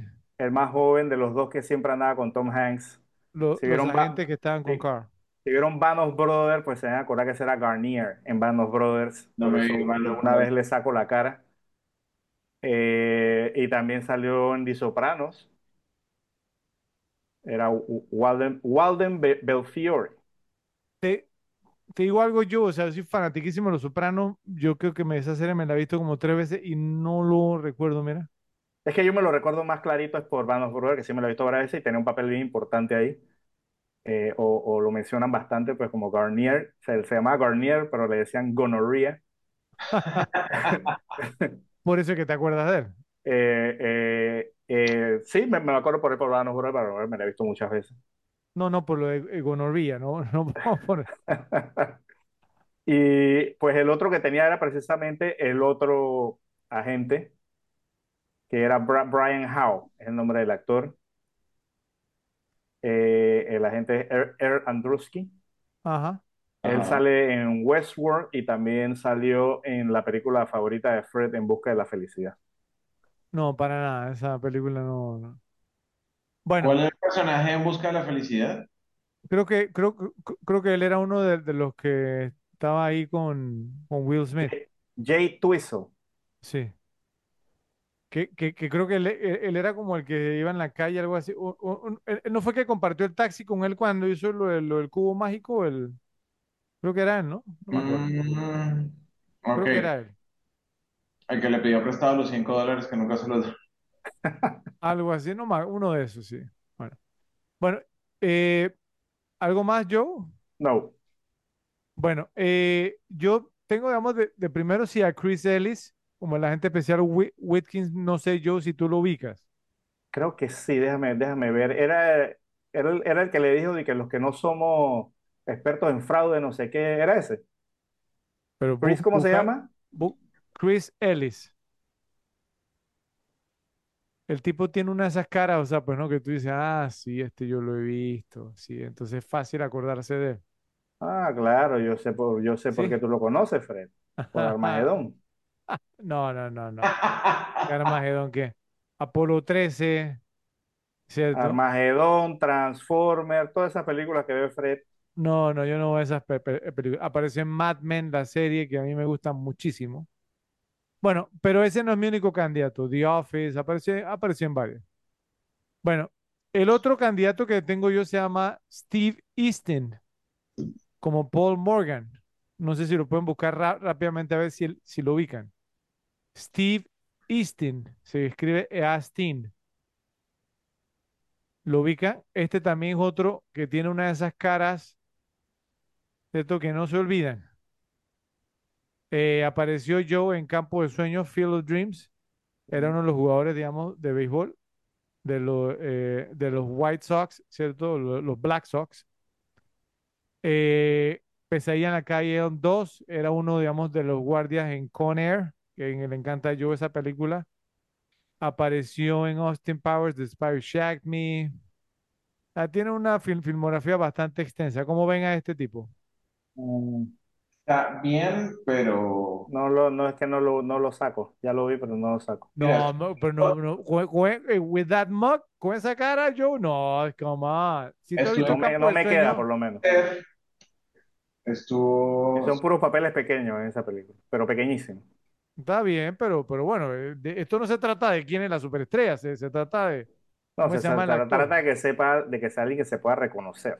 Bueno, y el otro es eh, John Finn, como el asistente a director March, o sea, al, el que, el que le, el que le dijo a, a Carl, ¿cierto? Obviamente, pues no, que, que no pase pena, ¿cierto? Que ya había, eh, que lo habían humillado, que era como el jefe, ¿no? ¿Cierto? Ese es otro que también tiene una cara, digamos, bastante peculiar o particular. Sí. Salió en Glory, salió en, en Blown Away, salió en varias películas, digamos, de esa época eh, y en un montón de series desde entonces. Analyze That, que tú la mencionaste, Ralphie. Ajá. Ese sí lo saco un poquito más de cara. Sí, es un Eh, buen candidato, ¿sabes? Sí, Sí. Salió, vamos, en muchísimas series y muchísimas películas. Entonces, bueno, eh, vamos a ver, digamos, entonces, pues no, Ralphie, te queda, ah, bueno, en Cliffhanger, Ralphie, salía también, mira, Sí, Ca- sí, yo, Ca- Carlitos Way. Ya con eso gano. Eh, Cheers, un bar muy especial. Oye, Oh. está- La serie favorita de Fred. eh, me encantaba esa serie, ¿qué te pasa? Eh, bueno, entonces, a ver, Ralphie, ¿por quién votas? No sé. Ahorita estoy como volteando para John Finn. Sí, no, no estaría en desacuerdo tampoco. No Sí, estaré en desacuerdo. Entonces, John Finn. gana John Finn, entonces. Sí.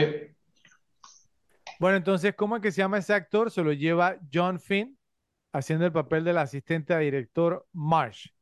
Eh, por favor, nos dicen en la sección de comentarios si están de acuerdo con nuestra elección. Bueno, ahora nos toca decidir quién fue el mal actor.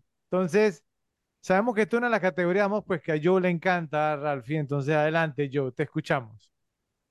Bueno, quiero comenzar con, diciendo que me fue sumamente complicado. Tuve que hilar bastante delgado, probablemente objeten y todo lo que quieran, pero es que la verdad me costó, me costó. No, no, en- no encuentro nadie, digamos, a través de la película Ojo, ojo.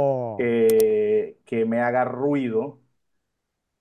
Eh, entonces yo voy a nominar Eh, es un papel sumamente pequeño, pero está sumamente mal hecho. Eh, el de precisamente lo que mencionó Fred, la empleada de, de- de la mucama de limpieza cuando ve a Tom Hanks subiendo con la pistola, tiene dos reacciones de susto y solo, solo, con- solo, solo como que mueve la boca, pero no cambia para nada no, su cara. O sea, es, es una cosa rarísima. Tiene como dos expresiones, pero la cara se le queda igual. Ay, Y ah, eh, eh, esa, esa es la que yo tengo, me pareció ¿Será que que fue, tenía pero mucho Botox? no, no no sé. Ralphie. O sea, ¿Cómo se llama? Tenía una a- máscara. a- a Joe le gusta bu- buscar como extra, ¿cierto? Y, y, o sea, por algo son extras, bro. Sí, o sea, no, Ralphie, bueno. Bueno, esa es ¿Qué, la que yo nomino. qué Pero nos ¿cómo trae se llama? Ralphie? Porque yo, yo, yo, yo tengo, o sea, tengo unos interesantes. ¿Cómo, cómo se llama la, la mucama? No ¿Yo? tengo ni el nombre, con eso te digo No existe, ok, perfecto. Mire, si yo le soy honesto, estoy en la, un poco en la situación de, de Joe y probablemente me caigan ustedes aquí encima por lo que voy a decir, pero a mí la actuación de Natalie Bay o Paula Abagnale no me gustó. Creo que su, su acento, Pero es francesa, Ralphie. sí, precisamente, pero, pero su, su acento de francesa no me cuadraba. Y, y en general, en general no era una, no era una actuación que me pareció muy, muy engaging. Mira, Co- mira, co- o sea, concuerdo contigo, Ralphie, que la, la actuación no era muy espectacular, que digamos, como actuación. Eso estoy de acuerdo contigo. O sea, yo, yo no voy a decir que actuó bien, ¿cierto? Pero tampoco puedo decir que actuó mal. Y, y mi, mi, mi, o sea, yo lo mido porque, o sea, obviamente ella era una de las, de las villanas, ¿no? ¿Cierto? De la película. Y si el villano hace que tú odies al personaje, pienso que no lo hizo tan mal. Y entonces siempre el personaje cae muy mal, la verdad que cae mal. Eh, No lo sé. Bueno, a mí no me llamó tanto la atención, pero yo Ah, tengo un- una candidata. espérate, y lo digo desde, me costó encontrar una actuación que no me gustara. Ok, Claro. a mí no. Algo así como, como lo peorcito de David Fincher. Entonces, esta es lo, lo peorcito de... De la Bueno, actuación. bueno, Ralphie está echándole, ey, eh, eh, eh, ¿cómo se llama? Tierra a su, a su película biográfica, yo, a Benjamin Button. Bueno, eh, ok, aquí vamos. Yo sé que ustedes se van a ir para atrás y todo lo demás, pero mi, mi nominada número uno, ¿saben quién es? Amy Adams, bro. Porque yo no sé, No.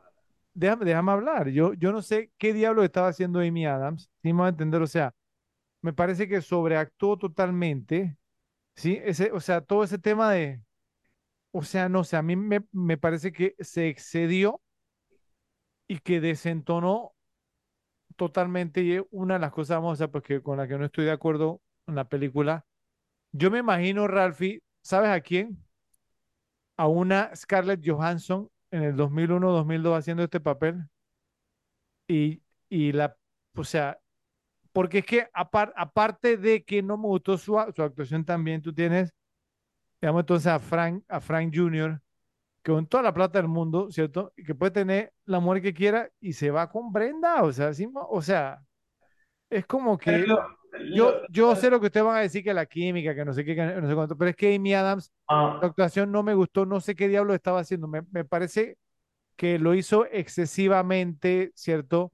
El tema, no, no, no sé, me, me parece que se excedió, ¿sí me va a entender? O sea, no me gustó su actuación. Amy Adams No, no puedo estar más en desacuerdo con eso. exacto, ahí, ahí no voy contigo. Y, y el tema de, de él tenía toda la plata y, y se fue con Brenda. Él, y, y esto lo mencioné al principio, o sea, el tema de, de él era, Brenda era la presa fácil. ¿Qué sentido? Él quería casarse, quería casarse pronto, quería tener esa familia que no había logrado. Y Brenda era la presa fácil. No, y a mí me parece que es que su personaje era una niña de mami y papi de dinero, Mm. ñañeca, y eso es lo que era. Ah, pero eh, se eh, excedió yo. O sea, no, cuan- no, no, no estoy de acuerdo, no cuando, estoy de acuerdo, no estoy de cuando, acuerdo. cua- cuando estaba en el aeropuerto, Ralphie, o sea, y la cara de, o sea, como que, no, o sea, no, no, me, me, parece que, o sea, she overdid it. O sea, sí lo, se excedió, es mi opinión. O sea, no, no me gustó tanto su, su actuación, la, la verdad. Bueno, ya ustedes saben, digamos que tampoco soy muy fanático de, de lo que hizo Tom Hanks, pero a Tom Hanks sí no lo voy a nominar porque pues eh, tampoco creo que cayó, digamos, en ese punto, pero yo nomino a Amy Adams, por lo que veo, digamos, entonces no tengo su apoyo, entonces elijan ustedes quién es el mal actor, porque ah, yo no puedo escoger, digamos, una mucama, ¿cierto? Que es una, no, no llega ni a extra porque no sabemos ni el nombre, bro. Ok, yo, yo sigo con Natalie Bay. Así que Joe, Si yo tuviera que decir, digo, ¿vas si contra sacamos a, nosotros la- o si deseas? sacamos a la mucama por irre- irrelevante, a mí me molesta. Mm, Es que, o sea, estoy de acuerdo un poquito contigo, Rafi, porque de los personajes que salieron bastante en la película, creo que era como muy inexpresiva. O sea, su actuación era como muy, no sé, no, no sé cómo, como novelística. O sea, no sé, era, era, era una actuación rara, rara. Como que la sacaron de Days of Our O Lives. sea, no, no me atrevería a decir que es, que es mala, pero diría que no es destacable. Exacto, y, y ojo, volvemos, era el tema dentro de las actuaciones como la, la que más me pudo llegar a hacer ruido y, y el tema es que era el protagonista y estaba Sí, frente era, era, era como al la... lado de, al lado de Christopher Walken, Sí, sí. Leonardo DiCaprio y de Tom Hanks. No la Era tenía. la, era la más tiesa. Era como la más Entonces se tiesa. van con Natalie Bay. Sí, yo me iría con ¿sí? eso. Bueno, ok, entonces por eh, democracia, entonces gana la actriz francesa, Natalie Bay, ¿cierto? Como la mala actriz eh, en Catch Me If You Can. Por favor, nos dicen en la sección de comentarios si están de acuerdo con esta elección. Bueno, llegó el momento de entregar el premio Donald Sutherland. ¿Para quién fue el roba escenas? Empezamos ahora contigo, Ralphie. La, la verdad es que yo tengo algunos candidatos, pero una sola persona se lo ganó. Ok. Una sola persona. Y, y- y yo creo que, creo que estamos en sync, Frank. Fred, creo, creo, creo. Espero que sí, yo, porque, o sea, que tú digas que te haya gustado la actuación de Amy Adams me ha decepcionado como tú no tienes idea, bro. Pero dale. A ver, yo tengo, tengo tres aquí candidatos. ¿Ok? Vamos con el primero, que puede ser descartado por el tiempo que estuvo, pero me parece que fue genial y fue Martin Sheen como Roger Strong. Sea, eh, Para mí es adecuada, pero no roba escena. para mí fue una gran actuación, ¿cierto? Pero sí, o sea, no como Robacena. Y además que tiene bastante tiempito, sí. Ok, un, un semi Dark Horse ahí extraño, pero es que, es que tuvo su, su par de momentos. Es Brian Howie como Earl Am Amdersky. Sí, el, el del- de los dos agentes, digamos, el, el gordito. Sí. La, la, la escena que me gustó con él era cuando estaban en la, en la casa de la mamá de Frank y él, y él, y él, y él quería coger de- Fred, Fred, te voy a hacer una pregunta, porque cada vez que veo ese tipo me acuerdo de eso. Cada vez que veo esta película. ¿Ese tipo no se te parece como al tipo que le estaba tirando los perros a, a- a Alex de Large cuando llegó a la cárcel? El que le tiraba Ah, sí. besitos. cuando- Es igualito. Es idéntico. igualito. idéntico. Ha- háganle la prueba de ADN, a ver. ¿no? Es igualito. Dale. Joe, hazle la prueba de ADN. Y para mí, roba escenas, definitiva, Jennifer Garner como Cheryl Ann. Una sola ganadora. Eso Claro. es sin jockey. Sin jockey. Nada más que hablar. Nada más que hablar yo. No, O sea, esa era mi única. O sea, se- no, es que se la llevó, ¿cierto? Se la Ahora, eh, llevó. quiero, quiero hablar un poquito de Jennifer Garner, cier- ¿cierto? Pero yo, yo, o sea, que escuchen, digamos, mis demás ca- candidatos. Traía a Martin Sheen también, Rafi, pero como un candidato menor, ¿cierto? O sea, Ah, igual que yo. Sí. sí. Eh, James Brolin como Jack Barnes, ¿cierto? O sea, una buena actuación, buen actor, pero no para robar escenas, pero igual mencionarlo no, no, no me pareció que lo hizo mal. No, y si, y si la, y si la, y si la mamá de Frank hubiera sabido que se casó con el loco de, de- ¿cómo se llama? De Amityville, no, no se hubiera ido con el viejo ese. Bueno, eh, y e- es- esta, esta persona la quiero mencionar porque creo que mi opinión fue, fue mi- en- para mí en segundo, en segundo lugar. Y estoy de acuerdo con todo lo que dijo Joe, ¿cierto? De quién es esta actriz, digamos, ahora, pero en el momento, en la película, Elizabeth Banks, ¿cierto? Como Lucy, la cajera del banco, o sea, lo hizo muy bien, pero muy, muy bien. y si no hubiera sido por Jennifer Garner, creo que se hubiera ganado el premio, ¿cierto? Sí. Lo que pasa es que Jennifer Garner, cierto, a- primero que, aparte de que como eye candy, ¿cierto? El, o sea, ¿no? El fenómeno visual, empezando ya por ahí. Segundo, pues, o sea, que fue totalmente, o sea, no, seductora, ¿cierto? O sea, todo, todo lo que hizo y que encima, vamos, que su, su, su escena, pues, no, se filmó un solo día, tengo Sí, entendido. un solo día. Entonces tú dices, oye, no, no, no, no, no, o sea, y es una de esas escenas, pues, ¿no? Que se te quedan en la cabeza Ujú. todo el intercambio, ¿cierto? O sea, eh, eh, y obviamente, o sea, pues, eh, yo, yo estoy vi- viendo una, una entrevista con Frank Abagnale, que bueno, hay un tema después de eso más adelante, no sé si lo va a mencionar usted, pero fue en el, el Tonight Show con Johnny Carson, ¿cierto? Cuando todavía era el Tonight Show y después con Jay Leno. Ahora con el, el- con el pasero, digamos, de Joe, Jimmy Fallon, yo no sé qué diablo es eso, pero bueno, no el Tonight Show. Entonces lo entrevistaron y, y él contó esa historia, ¿sí? Antes de que se hiciera la película, porque es- es- esa aparición fue en los años 70, eh, Ralphie. Y él contó la historia y la contó exactamente como sucede en la película, o sea, porque él teníamos un cheque, digamos, entonces, un cheque viajero, ¿cierto? Por 1.400 dólares, que ella le dijo que le iba a cobrar 1.000 dólares y que entonces que ella le volvió 400. Entonces, o sea, no, es que esa- toda, toda esa escena muy fantástica, ¿cierto? Y Jennifer Garner realmente, no, no sé, yo no soy, pues, como tan fanático de, de su trabajo, no, no he visto tantas, aparte de Daredevil, ¿cierto? Con Ben, con Sí. Ben Affleck, y sé que obviamente ella fue, fue parte del, del Benifer, ¿cierto? Que después Sí. la parte 1 y parte 2, pero yo creo que ella no ha lucido mejor en pantalla que lo que lució en, esta Y, escena. y- el papel lo hizo suyo, o sea, Sí, Ujú. total. No, no sé si ustedes me pueden decir a mí si ha lucido en alguna escena algún papel mejor que esto. no. No, no, realmente, yo, yo nunca he sido muy fanático de ella, ni, ni como actriz, ni físicamente, pues, pero, pero esta escena tiene tanto poder y lo hizo también, que uno siempre se acuerda incluso de los montos de dinero. O sea, una de las cosas más fáciles de olvidar son los números. Y uno se acuerda siempre de los montos de dinero de esta, de esta escena y eso creo que ya habla por sí solo.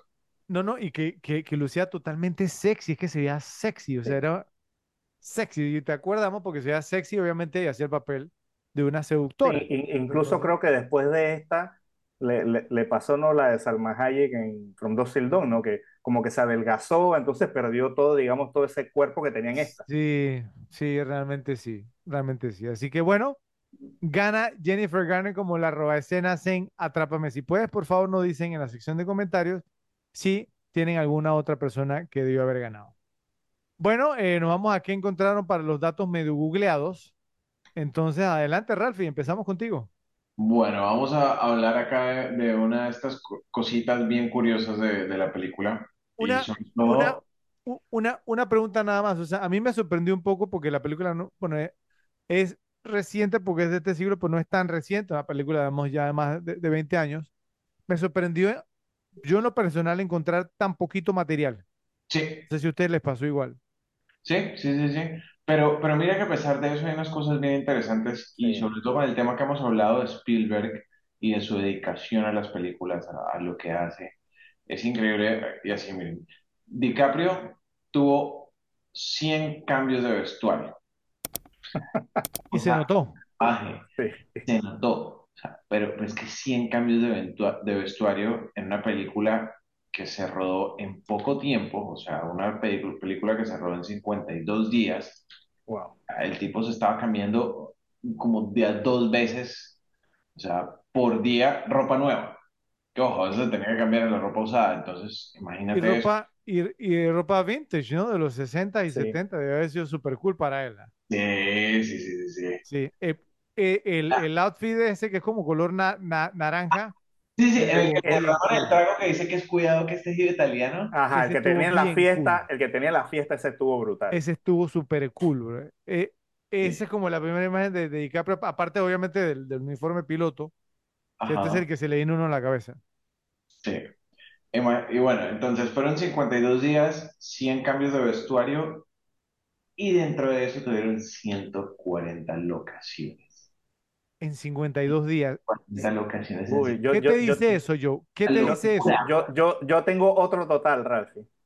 Bueno, eh, entonces, antes de- del total solo déjame añadir algo. que no fueron 140 locaciones en una sola ciudad, sino que estaban distribuidos entre New York y Montreal y Los Ángeles, obviamente. Pero Joe, te, Yo, te yo tengo tengo una pregunta. ¿Cuál- 157 locaciones. Sí, Ah, bueno, mira, yo tenía 140. Joe, pero te, te tengo una pregunta, Joe. O sea, cuando tú escuchas ese dato, ¿cierto? De que en, en esa cantidad de días de filmación estuvieron en, esa cantidad, digamos, entonces, pues no, de, de locations, ¿qué te dice eso? Automáticamente lo primero que se, se tiene en la cabeza que es Joe, Diseño de producción. ¿cierto? O sea, ¿y, y, y- y qué más? Que un director, digamos, que, que sabe lo que hace y que sabe lo que quiere. O sea, si, Ahora, si- ahora, va- vamos a darle crédito a quien se lo merece. Eso es, uno, diseño de producción, dos, el asistente de dirección, que es el que hace el plan de rodaje, no es el director. sí, O sea, el, el asistente, el primer asistente de dirección es el que hace el plan de rodaje general y el plan de rodaje diario. O sea, que ese, ese crédito es para él, no es para Spielberg. Ok, fue como un relojito eso, ¿no? ¿Cierto? pero igual, sí, sí, sí, sí. El asistente de dirección la tuve que pasar mal en esa película. Estamos, estamos hablando de, estamos hablando de, de tres locaciones diarias diferentes. O sea, Qué locura. una salvajada. Eh, bueno, lo que había mencionado, Jennifer Garner solo tuvo que trabajar un día. O sea, Sí. y de hecho, la, la sorpresa fue que ella hubiese aceptado ese rol. Porque ya ella estaba en Alias y en Alias ya, ya era un nombre, pues. Es un rol así de pequeño para grabar solo un día, pero como sabemos, Te, te llama Steven Spielberg, Ralphie. ¿Le vas a decir que, exact- le vas a decir que no? exactamente. Entonces, listo, les voy a dar un par más y ya los dejo porque como no hay tanto para que tengan. Entonces, eh, el único personaje del cual se cambió el nombre fue precisamente el de And el, el de Henry, ajá. El nombre real de la persona que capturó a, a Frank era Joseph Sheehan. Shay, Shay, que él no, que él no quiso que su nombre apareciera en la película. Muy raro, ¿no? ¿Cierto? Porque no aparecíamos como un enfoque negativo. Sí, yo, yo leí algo como que cuando salió la película, él todavía era agente del FBI, entonces no, quisi- no quisieron que se diera a conocer su nombre por si, por si un tema de que estuviera en un caso, algo así, Ya. ya lo reconocieran por, por eso, ¿no?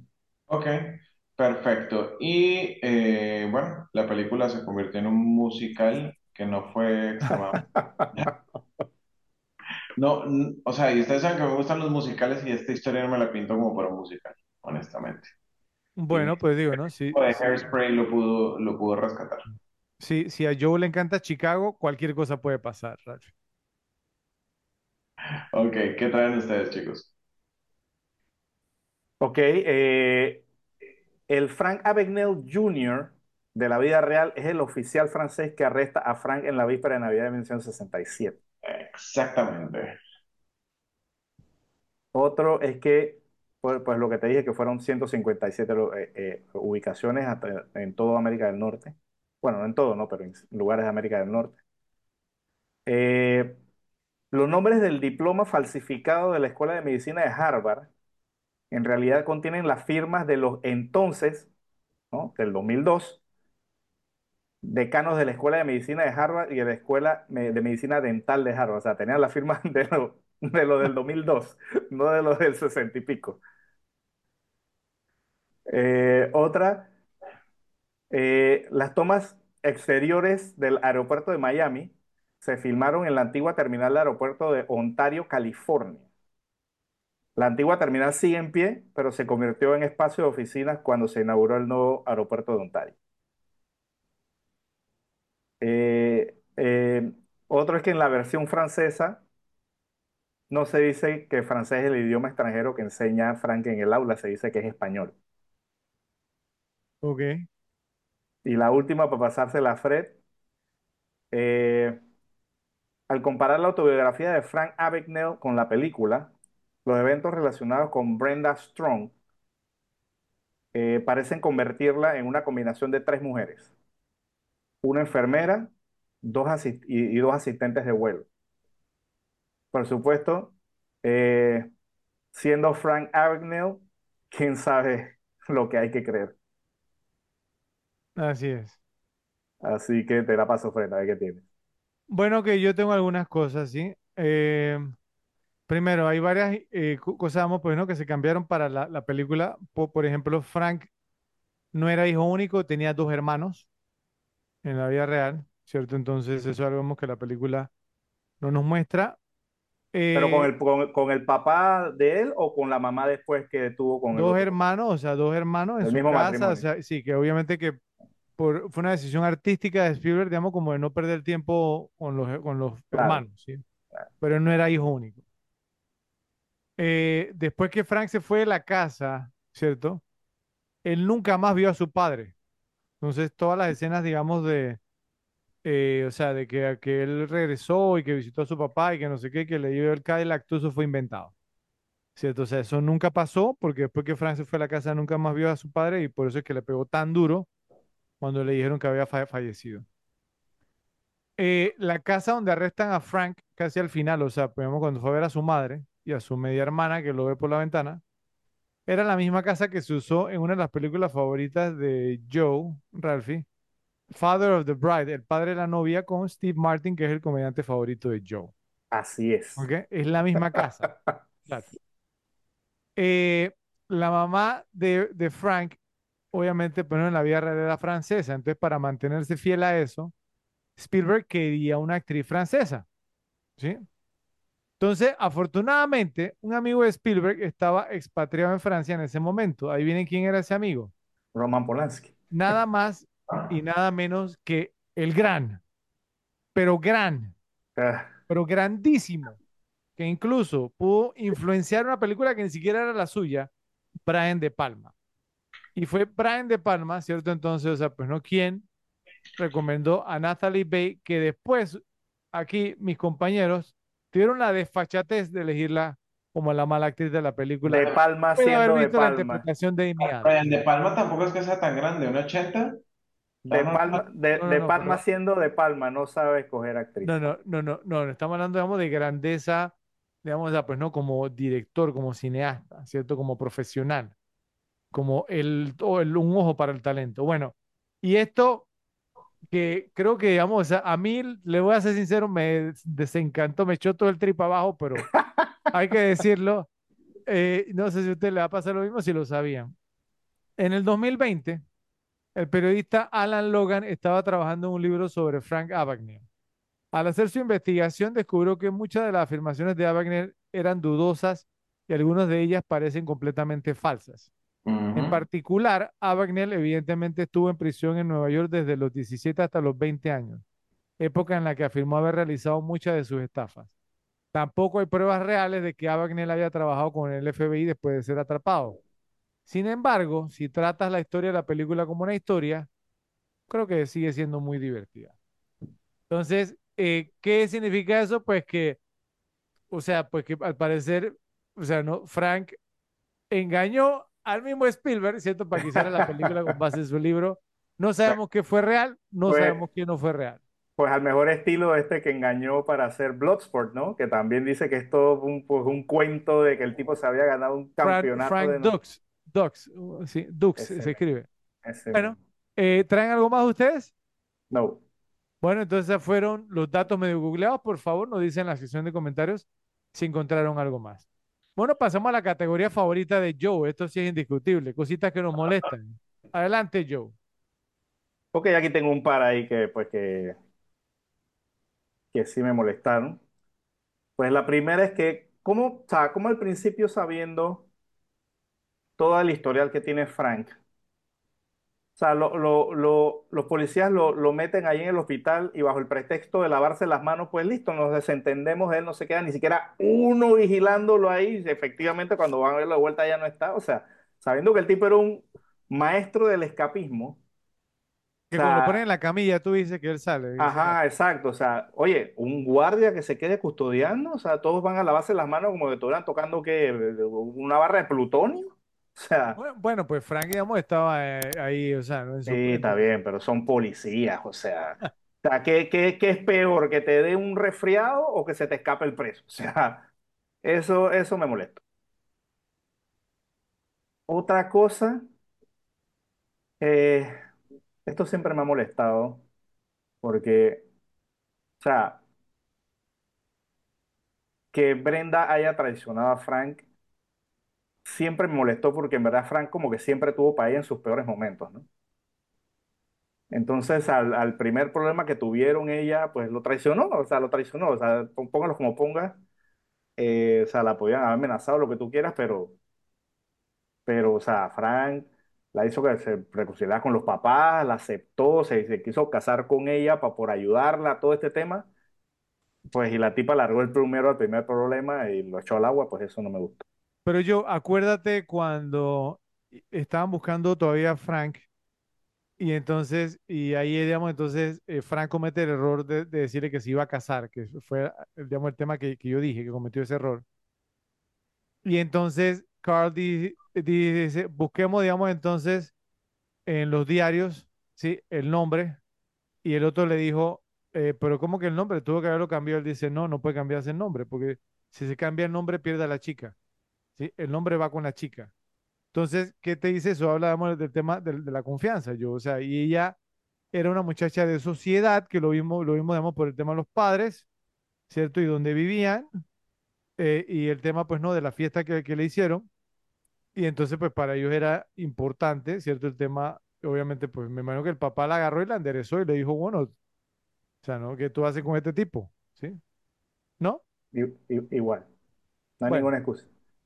No hay ninguna excusa de darle la espalda a, a alguien que te ayudó. Una razón más para que no nos gu- gu- guste la actuación de Amy Adams. Sí.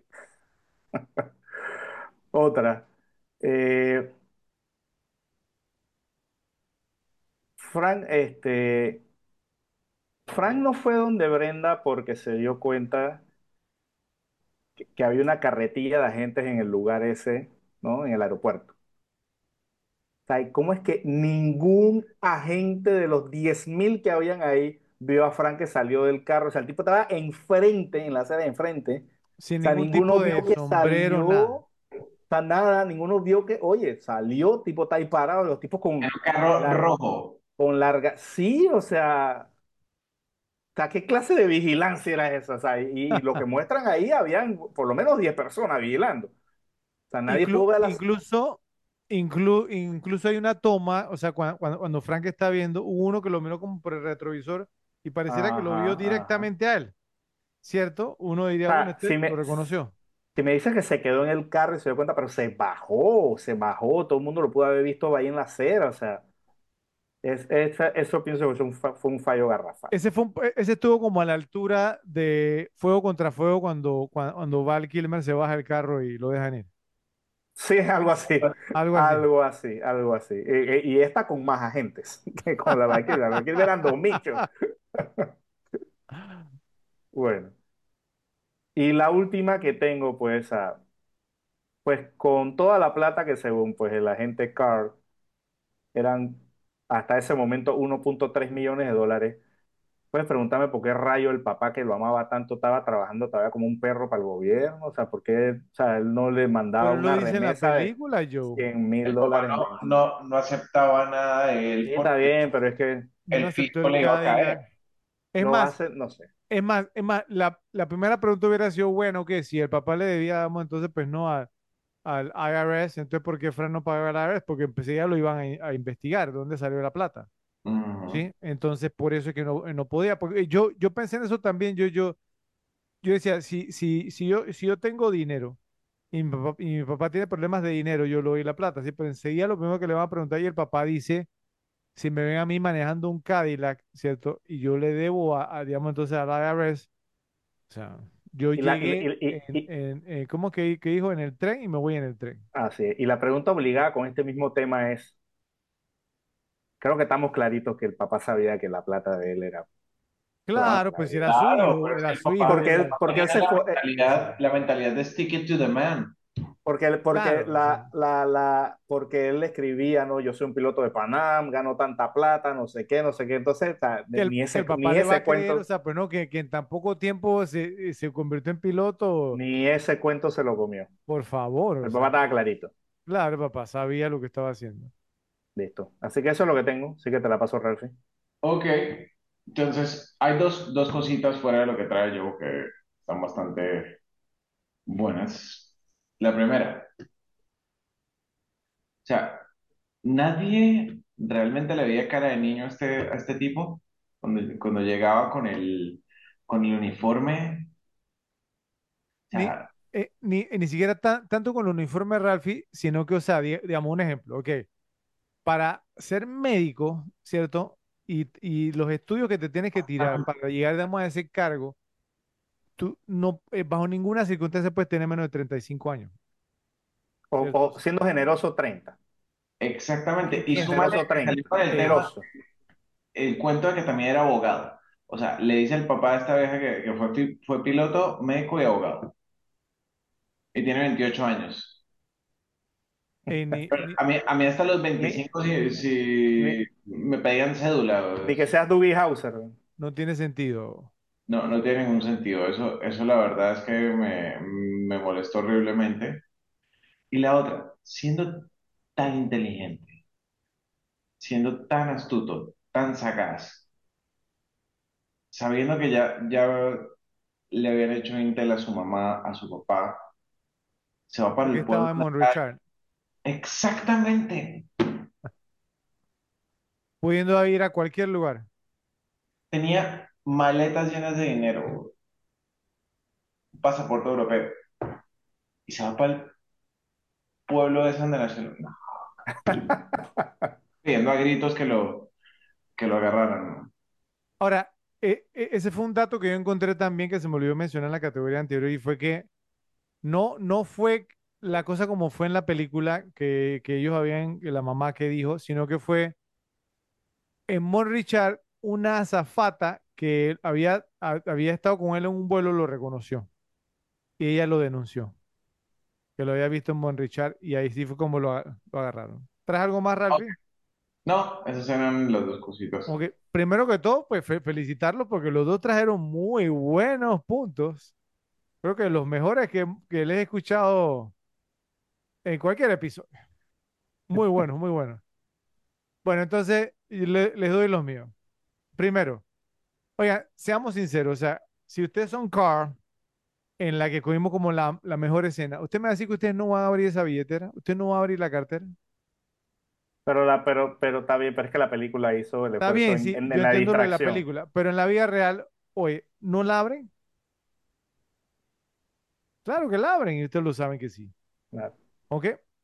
Bueno, eh, un- un- una secuencia de la película, o sea, que no me cuadró, ¿cierto? Que un minuto Frank estaba en Atlanta y después pasa a Nueva Orleans, ¿cierto? Pues no, pero pam, pam, sí. Entonces, ¿no?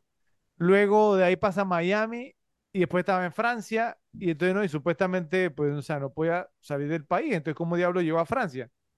Ahí, sí, yo sé el tema de los pasaportes falsos y eso, pero sí, muéstrenos un poquito, sí, o sea, me pareció que los brincos fueron muy súbitos, pero bueno, yo entiendo el tema, digamos, de las restricciones de tiempo. Tengo, tengo algo ahí. A ver, dices. Lo primero, acuérdate que igual antes de, de 2001 el tema de control en los aeropuertos era mucho más relajado y obviamente pues acá en los 60 todavía más. Lo de, ¿sabes que Lo de cuando él se, se va para, para New Orleans, si hay algo que me molesta ahí, es que el tipo se fue para New Orleans así, planeando mudarse. O sea, cuando, cuando llegaron a la, a la oficina los del FBI, a la oficina del hospital, nadie sabía que él no estaba. Explícame eso. por, por, por eso digo, unas cositas ahí que no me cuadraron, sí, o sea, ahí, y, creo que fue, digamos, como que, bueno, trataron de, avanzar la trama, pero creo que lo pudieron haber hecho mejor. Una escenita rapidita, una decisión, lo, que sea. Bueno, eh, esto es un tema, digamos, ya personal mío, ¿cierto? O sea, que creo que hubiera quedado mejor este toque. Después que él se escapa en el aeropuerto de Miami, ¿cierto? ¿Por qué no nos dan una escena más cuando van en el avión, ¿cierto? Con Frank abriendo una botella de champaña con, con la- las muchachas ahí, celebrando con las chicas, ¿sí? Esa fue en el Quizá, Wall Street. quizá llevando a una de ellas al, al baño y introduciéndola al Maya High Club, ¿sí? O sea, si me entienden a lo que me refiero, ¿cierto? O sea, pues, ¿no? Eh, hubiera sido una buena escena, ¿o no? Cier- ¿Cierto? Frank celebrando, ¿no? O sea, en el avión con las chicas hubiera sido fantástico. Fa- falló Spielberg ahí, ¿no? Hubiera sido un cierre tremendo para esa escena. ¿Qué pasó, Joe? Ah, Es que, viene es, que ya es que si es un piloto no puede estar celebrando con una chica en el avión. ¿Y por, y por qué no? Comenzando que la chica tiene que trabajar. No, Eran pero los ya no, 60s. no, e- es que ese es el otro punto. Ellas no iban a trabajar, supuestamente. O sea, si tú eres Panam y un tipo de momento que es falso, o sea, él le, le puede conseguir los uniformes y todo, pero ellas no van a trabajar en el avión, olvídate. O sea, e- ellas habían ganado un premio para viajar. Ellas estaban viajando con él. Sí, Pero, pero él, él- él estaba vestido de piloto. pero sí, claro, pero él no volaba, él no volaba aviones, yo. Por lo menos esperemos que nunca se haya pues- puesto, digamos, o sea, no es eh, a volar un avión. Está bien, pero, Pero- el punto, el pero- punto es que si estás de piloto no vas a estar tomando un avión. Pero ahí te adelantaste a, la, a mi siguiente, entonces, o sea, Ralfi, tú trabajas en Panam, ¿cierto? Llega un piloto falso con seis aromosas falsas, porque no eran, fal- no eran tampoco aromosas, entonces, ¿cómo diablos suben al avión, ¿cierto? Y luego cuando llega donde llega, entonces, ¿qué hace? Las dejó ahí, donde- las dejó botadas, así a entender, o sea. Voy a comprar unos cigarrillos, ahora vengo. Esa, esa también, o sea, ¿cuál era el plan del tipo con, con esas seis peladas? Por eso les digo, o sea, ¿qué hizo con ella después? O sea, la dejó botada, ¿no? O sea, O no, sea, no, y, bueno. y punto para la, para la seguridad que no lo vieron. Tenía, tenía un sombrero y, y seis peladas enfrente y nadie lo vio. Exacto, Sí. ya hay un tema raro, porque ponte que en el caso de que él haya decidido pagar por los boletos por las chicas y el de él, que es una opción. Pero si él va, va al count- counter y compra los boletos, oye, en el counter tiene que haber que sea alguien de seguridad o lo que sea, si están buscándolo, ¿no?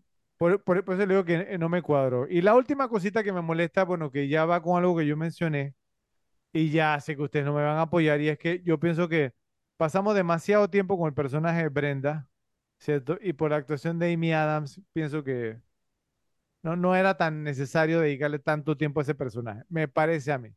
Hubiera sido mejor haber visto algunas escenas más de Frank haciendo sus triquiñuelas, es mi opinión. ¿Ok? Así que bueno, ¿traen algo más ustedes?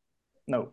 ¿No? Entonces, bueno, esas fueron las cositas que nos molestaron de Atrápame. Si puedes, por favor, nos dicen en la sección de comentarios qué les pareció. Para finalizar, ¿quién ganó la película? Ralphie. Uf, este está. ¿Por qué? ¿Por qué me hacen esto? Esto está bien difícil. Pero creo que mi candidato sólido para haber ganado la película fue Leonardo DiCaprio como un actor serio y adulto. Eh, de verdad que a Ralphie le, le cayó muy bien el bootcamp. Sí, sí, sí, sí, sí. Yo le mandar ¿Ah? un par de pechadas ahí después de, de- de los top ten, pero se, se ha, re- ha- O sea, ha pasado, ha pasado, ha pasado. toda la gente que había ahí era conocida. Amy Adams, que, que fue la única no conocida. Esta película no fue la que la, la Exacto. hizo realmente. Jennifer Garner ya era alias y había participado en varias películas. Spielberg, obviamente, Spielberg, eh, Walken, Hanks, era Hanks. Ojo. DiCaprio también era conocido, obviamente. o sea, Pero Titanic, claro, Titanic. y fue nominado al Oscar también, o sea, pero, pero, como tú dices, Rafi, en un actor, en un leading man, hombre adulto, no un teen star ni eh, haciendo de chiquillo, de Romeo y Julieta, Titanic, etcétera, o sea, o sea, Mm. haciendo, si- para ser un lead, digamos, y comenzar esa racha de grandes películas que hizo, sí pienso que para, para eso fue el ganador. ese fue el punto de inflexión. Mm. Ok, entonces, DiCaprio como, Como actor leading man. adulto y leading man, exactamente. Ok, bueno, precisamente ese es mi candidato también, Ralphie, por eso te digo que bien, bien. Y es porque, y yo lo mencioné, ¿cierto? O sea, de que él cargó la película, si me van a entender. O sea, yo, yo dije que él necesitaba una película como esta, necesitaba demostrar que él podía cargar una película. Y lo hizo, ¿cierto? Eh, porque, digamos, en, en, en Pandillas de, de Nueva York, Daniel Day-Lewis, digamos, el que carga esa película, ¿sí? Y aquí por la, por la debilidad, digamos, de Tom Hanks, que no fue su mejor papel, entonces que halló el peso, digamos, totalmente sobre DiCaprio y lo hizo. Entonces, si nos ponemos a ver, ¿ok? Lo que yo mencioné hace un momento, lo de los 20 años que le siguieron a DiCaprio, nada más voy a leer los títulos de las películas y ustedes me dirán, Impressive. sí. Después de esta hizo El Aviador, Los Infiltrados, Diamante de Sangre, Body of Lies, Red de Mentiras. Después hizo Revolutionary Road, ¿cómo se llama esa en español yo que tú siempre la No mencionas? me acuerdo. Bueno, Shutter Island, que fue su descalabro, pues vamos a ponerlo así. Descalabro de 8.2. Sí, o, sea, o sea, pues back to back, ni el mismo año tuvo dos ahí, Shutter Island, La Isla Siniestra y, y El Origen, Inception. Bueno, de 8.8. pero como hice yo, son películas, pues no, que a algunos fanboys les gusta. J. Dos Edgar, millones, dos millones. ¿cierto? más. Django desencadenado, The Great Gatsby, El Lobo de Wall Street, The Revenant, Eras una vez en Hollywood y la última Don't Look Up. Y yo le digo una cosa, o sea, ese run Es el mejor ron ever. Es el mejor ron ever. está, está ahí, ¿eh? Está ahí. No, no, no, no me atrevo a decir a alguien con esa cantidad de, de películas y el nivel de las películas. Nadie. Sí, u- uno podría pensar, digamos, en, en Tom Hanks, pero Tom Hanks no llegó a los 20 años. Tom Hanks del No. 88 al 2001 por ahí, ¿cierto? Y se quedó. Eh, Tom Cruise, Pero eh, es Pero que es que es otro tipo de película. Es que, por, por eso, o sea, una cosa que tiene Tom Cruise es que, es, que Tom Cruise sabe quién es. O sea, Sí. si, si yo me pongo a leer la, la filmografía de Tom Cruise de los últimos 20 años, creo que no va a haber nada de que avergonzarse. No, pero no, son no. otro tipo de películas. No, no, no, pero es que, Pero él es que sabe quién es. hay una cosa. Tom Cruise es un action hero. Leonardo sabe quién es. actor. Sea, no, es que Tom Cruise no sea un actor, sino No, que eso es lo que te iba a decir Ralphie. ha decidido por elección hacer películas de acción, pero, Pero, di- digamos, es más, es más, te, te voy a tratar de contrarrestar un poquito lo que acabas de decir, Ralphie, ¿ok? Dale, dale. Ok. Vamos a ver qué dicen ustedes. ¿ok?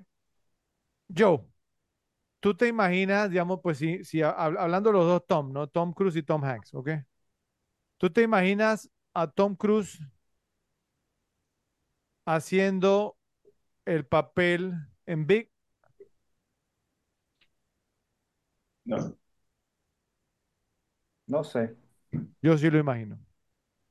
Yo sí lo imagino. ¿Te imaginas a Tom Cruise?